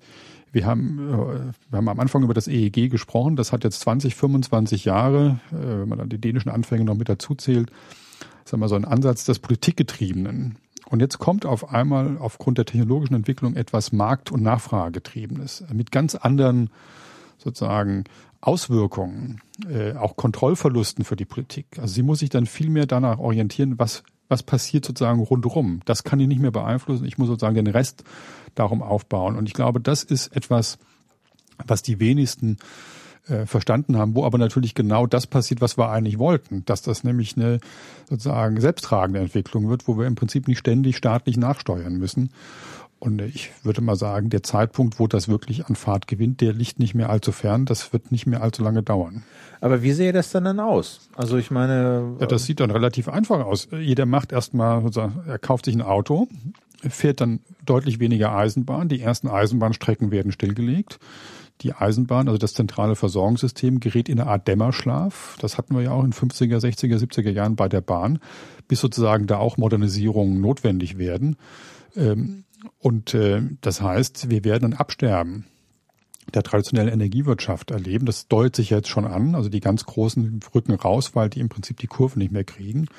Äh, die Dampflokfabriken werden stillgelegt. Das kann man überall beobachten oder konnte man damals auch beobachten. Und dann äh, wird man eben sehen, was brauche ich sozusagen im europäischen Rahmen noch an Stromaustausch? Wird das weniger? Wie viel wird das eigentlich? Das muss organisiert werden. Und ich muss dann möglicherweise in einer gewissen Weise eine Verbindung schaffen zwischen dem, was da dezentral autonom passiert, dem, was sozusagen europaweit passiert.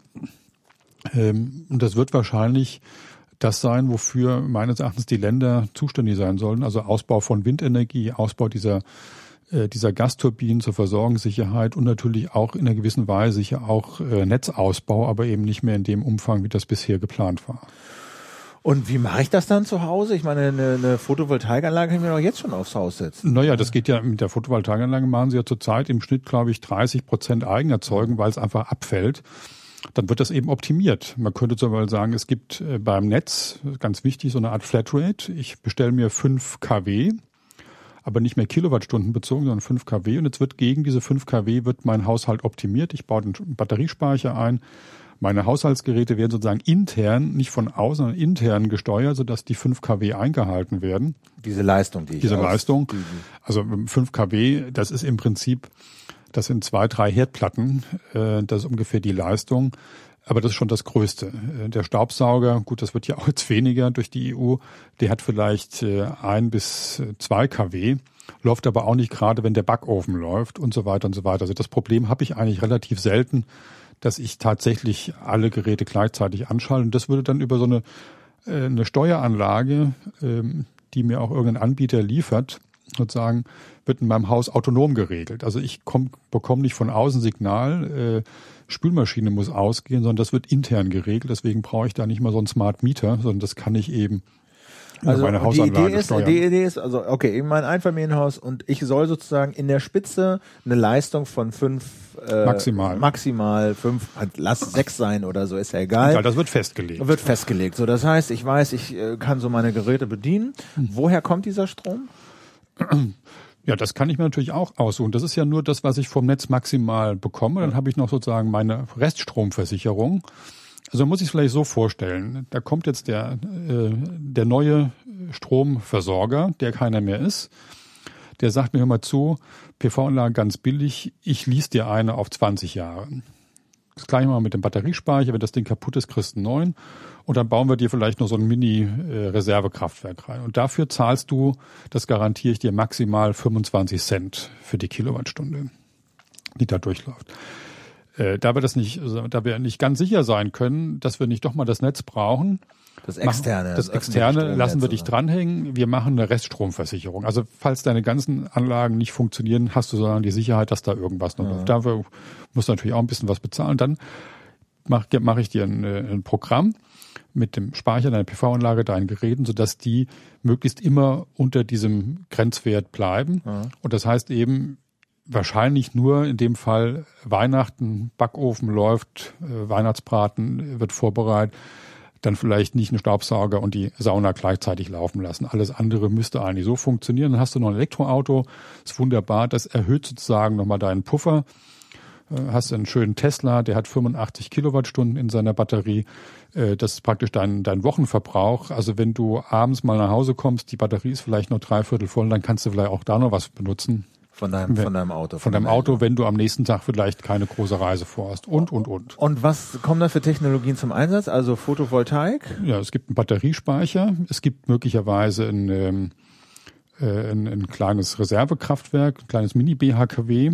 Was BHKW? Blockheizkraftwerk, Ja. also praktisch eine Anlage, die so ein Motor, ähm, der äh, so, so eine? Art Notstromaggregat, äh, der im Prinzip vielleicht gerade mal im, im Jahr einspringt, wenn alles andere ausfällt. Dann hab, könnte ich mich möglicherweise sogar völlig netzunabhängig machen. Das wäre sicher auch noch eine Variante, vor allen Dingen, wenn ich irgendwo äh, einsam wohne und dann eine, Leitung gelegt werden müsste oder aufrechterhalten werden müsste, könnte ich dann abbauen. Aber Blockheizkraftwerk, das wäre dann Gas oder, oder Holzpellets oder so. Ja, was auch immer, da kann ich mir eine Propangasflasche nebendran stellen oder was auch immer. Der macht mir dann den Strom, den ich, den ich, falls ich mal rübergehe und Genau, dann nicht ja. mehr hinkomme. Und wie weit sind wir davon weg? Also wir sind da, was, was die Batteriespeicher angeht, würde ich mal sagen, drei, vier Jahre davor. Ähm, wir haben ja zurzeit auch deutliche Kostensenkungen dort. Ähm, durch den Aufschwung der Elektromobilität, vielleicht weniger in Deutschland, aber in anderen Weltregionen wird das natürlich noch sehr interessant werden. Vor allen Dingen die Zweitnutzung der Autobatterien, die können ja in der Regel, würde ich mal sagen, halten die vielleicht drei, vier Jahre, dann sind die nicht mehr so leistungsstark fürs Auto. Aber sie können natürlich noch stationär eingesetzt werden. Und da gibt es schon erste Berechnungen, die sagen, die gespeicherte Kilowattstunde kostet da zwei Cent. So, wenn meine Photovoltaikanlage oben mal dafür 10 Cent produziert, ich kann für zwei Cent speichern, äh, die Strombezugskosten liegen bei 25 bis 30 Cent, gibt es kein Halten mehr. Das heißt, ich mache oben für 10, speicher unten für 2, sind 12 Cent und dann kann ich für 12 Cent Strom abrufen Genau. von meinem Speicher. Genau, dann würde ich natürlich sehen, dass ich möglichst 70, 80, 90 Prozent mache und ganz wenig nur von außen einkaufe. Also wenn dann sozusagen, das sind ja die Überlegungen, alles auf diese letzten 10 Prozent an Kosten gelegt wird, also die Konzessionsabgabe, die Stromsteuer und so weiter, die EEG-Umlagen und so weiter, dann ist natürlich die, sind diese 10 Prozent so teuer, dann rentiert sich natürlich auch nur so ein Mini-BHKW, dann kaufe ich mir das auch noch. Und dann bin ich sozusagen raus. Ist das wirklich eine Vision? Weil das ist ja, das ist ja, das wäre ja eine komplette Umkrempelung des gesamten Energiesystems. Ja, also ich würde mal sagen, so kommt es. Wenn Sie sich, wenn Sie sich einfach mal angucken, ähm, wo wir ä- ähnliche Entwicklungen schon hatten. Es gibt so, eine, so einen Begriff, der heißt disruptive Technologien, also unterbrechende Technologien, die im Prinzip den Mainstream, den bisherigen gesättigten Markt einfach abbrechen lassen. Da hat es das in der Vergangenheit immer wieder gegeben. Also Beispiel hatte ich schon genannt. Äh, Eisenbahn hatte in den 30er Jahren einen Marktanteil von 90 Prozent und dümpelt jetzt bei 10, 20 Prozent rum, weil das Auto als disruptive Technologie sozusagen da reingekrätscht ist. Da gab es ja so nette Anekdoten. Ne? Hat, ist das Auto wirklich eine Konkurrenz zur Eisenbahn? Nee. So viele Leute können sich keinen Chauffeur leisten, war die Antwort. Das ist ja so ein bisschen das, was wir da auch gerade diskutiert haben.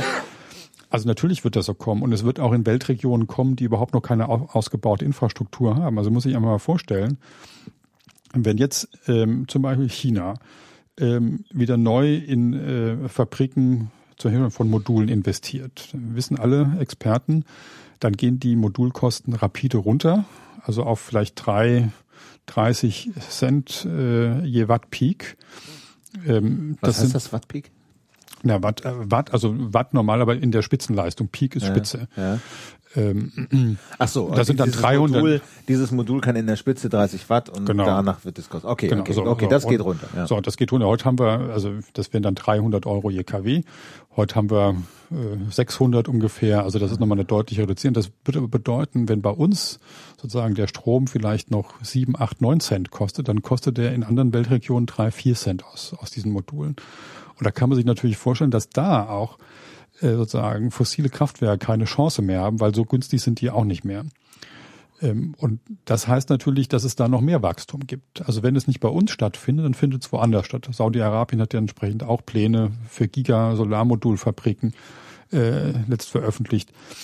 Also das heißt, diese Entwicklung, die kann ich nicht mehr aufhalten. Es wird immer günstiger und damit wird das natürlich auch bei uns irgendwann Einzug halten. Und das heißt, es wird irgendwann so günstig, dass es einfach auch nach allen, mit allen Subventionen durch Atomstrom und Kohle einfach billiger ist als Ja. Kohle und, und Gas. Und Es wird so billig sein, dass da ähm, sozusagen äh, nichts anderes sich mehr rechnet. Und ich glaube, das wird auch der Weg sein, das Klimaproblem zu lösen. Nicht über komplexe Klimavereinbarungen, sondern einfach dadurch, dass bestimmte Technologien günstiger sind. Äh, Wenn sie äh, vor, ich weiß nicht, 100 Jahren äh, nur Segelschiffe im Hafen hatten und alle anderen haben auf Motorschiffe umgestellt, da haben sie haben was Nachsehen gehabt. Da mussten sie ihre Segelschiffe stilllegen, ihre Frachtschiffe und Motorschiffe kaufen. Und so ähnlich wird das hier auch sein. Aber nun zählen ja gerade diese Energiekonzerne zu den stärksten Lobbyisten und äh, in, in, in Berlin. Was machen die? die? Die, die geben sich doch nicht geschlagen einfach. Ja, so. aber was sollen die machen? Ich meine, das ist genau das Problem. Solange diese Energiewende staatlich induziert ist, haben sie natürlich auch Möglichkeiten, über Einfluss auf, auf die Politik äh, zumindest auf Zeit zu spielen. Ich glaube, mehr ist da nicht drin. Und das deutet sich auch so ein bisschen an. Wenn es aber äh, marktgetrieben ist, haben sie keine Chance mehr. Also da können sie natürlich den Markt irgendwie versuchen zu blockieren, aber das ist natürlich deutlich schwieriger, als wenn sie versuchen, die, die Politik zu beeinflussen. Das sind sie ja. In Berlin haben wir äh, Tegel, da unten in Wildau, die alten äh, Dampflokfabrikationsstätten. Borsig war die größte Dampflokfabrik in Deutschland, die zweitgrößte in Europa. Da ist nichts übrig geblieben. Die haben es ja nicht mal geschafft, Diesellokomotiven oder E-Loks zu bauen. Die sind weg, einfach weg. Und ich würde mal sagen, bei den Energieunternehmen, bei den großen, wird das genauso kommen. Die können jetzt noch ein bisschen versuchen, äh, sich rüber zu retten, aber wenn Sie die Interviews auch mit den ganzen Chefs von diesen großen Unternehmen sind, da kommt ja nichts an, an, an Ideen. Ich glaube, da ist, da ist die blanke Verzweiflung angesagt. Die wissen nicht, wie sie da wieder rauskommen. Deswegen würde ich den Widerstand auch nicht so stark einschätzen. Das sind ja interessante Aussichten. Ja. Ich glaube, so muss man es auch diskutieren. Ich glaube, wir diskutieren da viel zu sehr in, in Details, äh, was diese Übergangsphase angeht. Das ist wichtig, aber ähm, was man, glaube ich, braucht, ist einfach so eine Vorstellung, wo es eigentlich lang geht. Ja, und das finde ich schon interessant. Also das ist ja schon, also ähm, ähm, gerade so diese Dezentralisierung, das deckt sich ja auch so mit äh, Diskussionen in anderen Gesellschaftsbereichen. Also wenn man sich zum Beispiel Internet, äh, Netzpolitik und solche Sachen anguckt, ähm, wo, äh, wo, wo ja auch ganz viele zentrale äh, Institutionen jetzt entstanden sind und man jetzt nach dezentralen Alternativen sucht. Ne? Ja. Und, und im Energiebereich ähm, gibt es denn irgendwas, wie man das verhindern kann? Also äh, wo, wo man jetzt irgendwie aufpassen muss oder glauben Sie einfach, also Naja, ich meine, diese, dieser Versuch jetzt äh, ähm, die Umlage mit fadenscheinigen Argumente auf die Eigenerzeugung ah, das geht in die umzulegen. Richtung. Das ist genau so ein Versuch, ähm, wo, glaube ich, sowohl Politik wie etablierte Energiewirtschaft, die sich ja interessanterweise in der Vergangenheit immer bekämpft haben, also mal alternative Politik und etablierte Energiewirtschaft, glaube ich, beide das gleiche Problem haben, nämlich Angst vor Kontrollverlust. Also ich brauche die alternative Energiepolitik nicht mehr, die im Prinzip an den Strippen gezogen hat, um die Energiewende hinzubekommen. Ich brauche natürlich auch die alte Energiewirtschaft nicht mehr. Also wenn die beiden, wenn der Feind ausstirbt, äh, ist sozusagen ähm, äh, auch für denjenigen, der ihn jahrelang bekämpft hat, äh, äh, sozusagen die Geschichte zu Ende. Und ich glaube, das ist so im Moment politisch auch so ein bisschen das Problem, dass wir eigentlich in eine Phase reingehen und die Politik sozusagen immer noch festhält an dem alten Kampf, ähm, und auch viele aus den Umweltverbänden und so weiter. Ich will da keinem zu nahe treten, das ist ja alles sehr verständlich. Die Revolution frisst ihre Kinder so ein bisschen. Naja, ich meine, die Bürgerrechtsbewegung in der ehemaligen DDR hat natürlich auch sozusagen ihren Auftrag erfüllt, nachdem die Mauer gefallen war. Und so ein bisschen ist das jetzt hier auch. Hm. Mhm. Interessant. Ja, das finde ich eigentlich das Spannende. Das finde ich auch das Spannende. Ja? Also das, da kriegt man auch, kann man richtig sich vorstellen, äh, wenn man wirklich autonom sein Haus, seine Wohnung in so komplett autonom speichern. Und Mehrfamilienhäuser ist ja noch einfacher dann. Das geht ja auch, klar. Ich meine, da, da gibt es natürlich noch ein paar rechtliche Hemmnisse, die muss man beseitigen. Da werden wir uns für einsetzen. Natürlich gibt es auch Insellösungen, klar. Muss aber genauso funktionieren. Gibt es denn da schon Firmen, Forscher, irgendwie Namen, wo, wenn man sich dafür interessiert, die irgendwie so Projekte, Pilotprojekte, die sowas mal gemacht haben? Ja, sicher. Es gibt, gibt auch aus den, äh, aus den Energieunternehmen immer wieder mal so solche Projekte, also gerade die so ein bisschen moderner aufgestellt sind. Ich will jetzt keinen Namen nennen, aber auch in Berlin durchaus tätig sind, äh, die haben schon das eine oder andere Projekt in der Richtung organisiert. Das wächst so langsam in der Nische hoch. Ich meine, das ist ja genau das Kennzeichen von diesen disruptiven Technologien, dass sie zunächst in Nischen aufwachsen, unbemerkt von allen anderen und auf einmal im Prinzip so stark sind, dass sie die Mainstream, die gesättigten Märkte sozusagen aufmischen können. Also es gab ein schönes Beispiel, ich finde das mit den Segelschiffen immer ganz schön, auch wenn das im Prinzip unter Energiebedingungen natürlich genau andersrum ist. Diese Motorschiffe, die sind am Anfang natürlich nicht über den Ozean gefahren. Da hat man Angst, dass der Motor nicht lange genug hält, die Treibstoffversorgung nicht funktioniert. Also hat man die im Prinzip auf Flüssen und auf Seen eingesetzt. Und irgendwann, klar, haben die eine Größenordnung erreicht, wo sie auch übers Meer fahren konnten. So, und schwupp, nicht von einem Tag auf den anderen, aber innerhalb kurzer Zeit haben sie natürlich die Segelschiffe abgelöst, weil die konnten natürlich mehr transportieren, es ging schneller, war verlässlicher. Äh, und diejenigen, die Segelschiffe hergestellt haben, die Werften, die waren von einem Tag auf den anderen sozusagen äh, aus dem Markt weg. Sie haben es nicht geschafft, in der Zeit, wo sie mit Segelschiffen noch gut Geld verdient haben, sich umzustellen. Das ist immer das Problem, dass die etablierten Unternehmen sich immer die umsatzstärksten Margen suchen, äh, die Umsatz, die margenstärksten Segmente suchen und natürlich immer sehr nah am aktuellen Kundenwunsch arbeiten. Also Autoindustrie wäre auch so ein Beispiel und gar nicht merken, dass sozusagen in den Nischen sich schon irgendwas tut. Sie kommen aber sozusagen aufgrund ihrer inneren Struktur nicht dazu, in diese Nischen reinzugehen, weil da verdienen sie zu wenig Geld. Das können sie nicht machen. Innovators Dilemma ist auch so ein Thema, ne? dass sie sich quasi mit ihren neuen Innovationen den alten, noch sehr margenträchtigen Markt kaputt machen. Ja, genau, das ja. Ne? Innovators Dilemma, das ist das Buch, aus dem ich diese Beispiele auch ja. zitiert habe. Es ist wunderbar zu lesen. Kann man das wunderschön nachvollziehen und dann weiß man auch relativ genau, was sowohl mit der Autoindustrie, aber auch eben auch mit der Energiewirtschaft in den nächsten Jahren passieren wird. Ähm, wer wird denn sich nicht autonom versorgen können? Also vielleicht, ist es ja dann so, dass häufig so diese ehemaligen Platzhirsche entweder komplett verschwinden oder in so Nischen äh, gehen. Mhm. Also Papierbücher werden nicht komplett verschwinden, aber sie werden so ein Luxusgut werden. Das wird mit gedruckten Zeitungen der Fall sein. Die Bahn ist jetzt ja nicht komplett verschwunden, aber sie betragt, macht halt nur noch 10, 20 Prozent des Bewegungsmarktes. Mhm. Segelschiffe sind auch nicht komplett verschwunden, aber sie sind halt ein teures Hobby geworden. Genau. So, ne? ja. äh, und für wen werden sozusagen diese großen Energieunternehmen noch äh, Dienstleistungen erbringen können mit ihren alten Strukturen? Naja, ich meine, klar, es wird natürlich deutlich länger dauern, in, in so verdichteten äh äh, Stadtquartieren, auch wenn es da Insellösungen gibt. Aber da habe ich natürlich nicht die Möglichkeit, mit Photovoltaik jetzt einen hohen äh, äh, Anteil zu decken. Das wird noch ein Geschäftsfeld für traditionelle Unternehmen bleiben, für traditionelle Vertriebe. Aber natürlich auch bestimmte Industriebetriebe, die jetzt nicht unmittelbar auf Eigenversorgung umsteigen können. Also da wird es noch Bereiche geben. Also ich würde auch sagen, so ein, so ein Marktanteil wie der Bahn von, von 20 bis 30 Prozent wird auf jeden Fall übrig bleiben. Auf den wird aber dann geschrumpft. Herr Krawinkel, ich glaube, wir läuten langsam mal die Schlussrunde ein hier. Ja. Äh, ich danke Ihnen ganz herzlich. Also gerade diese letzte, wir haben am Anfang so ein bisschen Sendung mit der Maus gemacht, das finde ich war auch mal notwendig.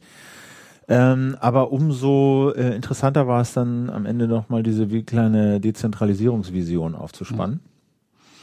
Genau, und die hat natürlich auch viel damit zu tun, was aus Energieeffizienz wird, das sollte ja eigentlich das letzte Thema ja. sein. Ich glaube, deren Bedeutung wird natürlich dadurch auch relativiert. Wenn Erzeugung umweltfreundlich, CO2-frei immer kostengünstiger wird, komme ich natürlich eher in eine Überflusssituation rein und dann muss ich Energieeffizienz anders definieren.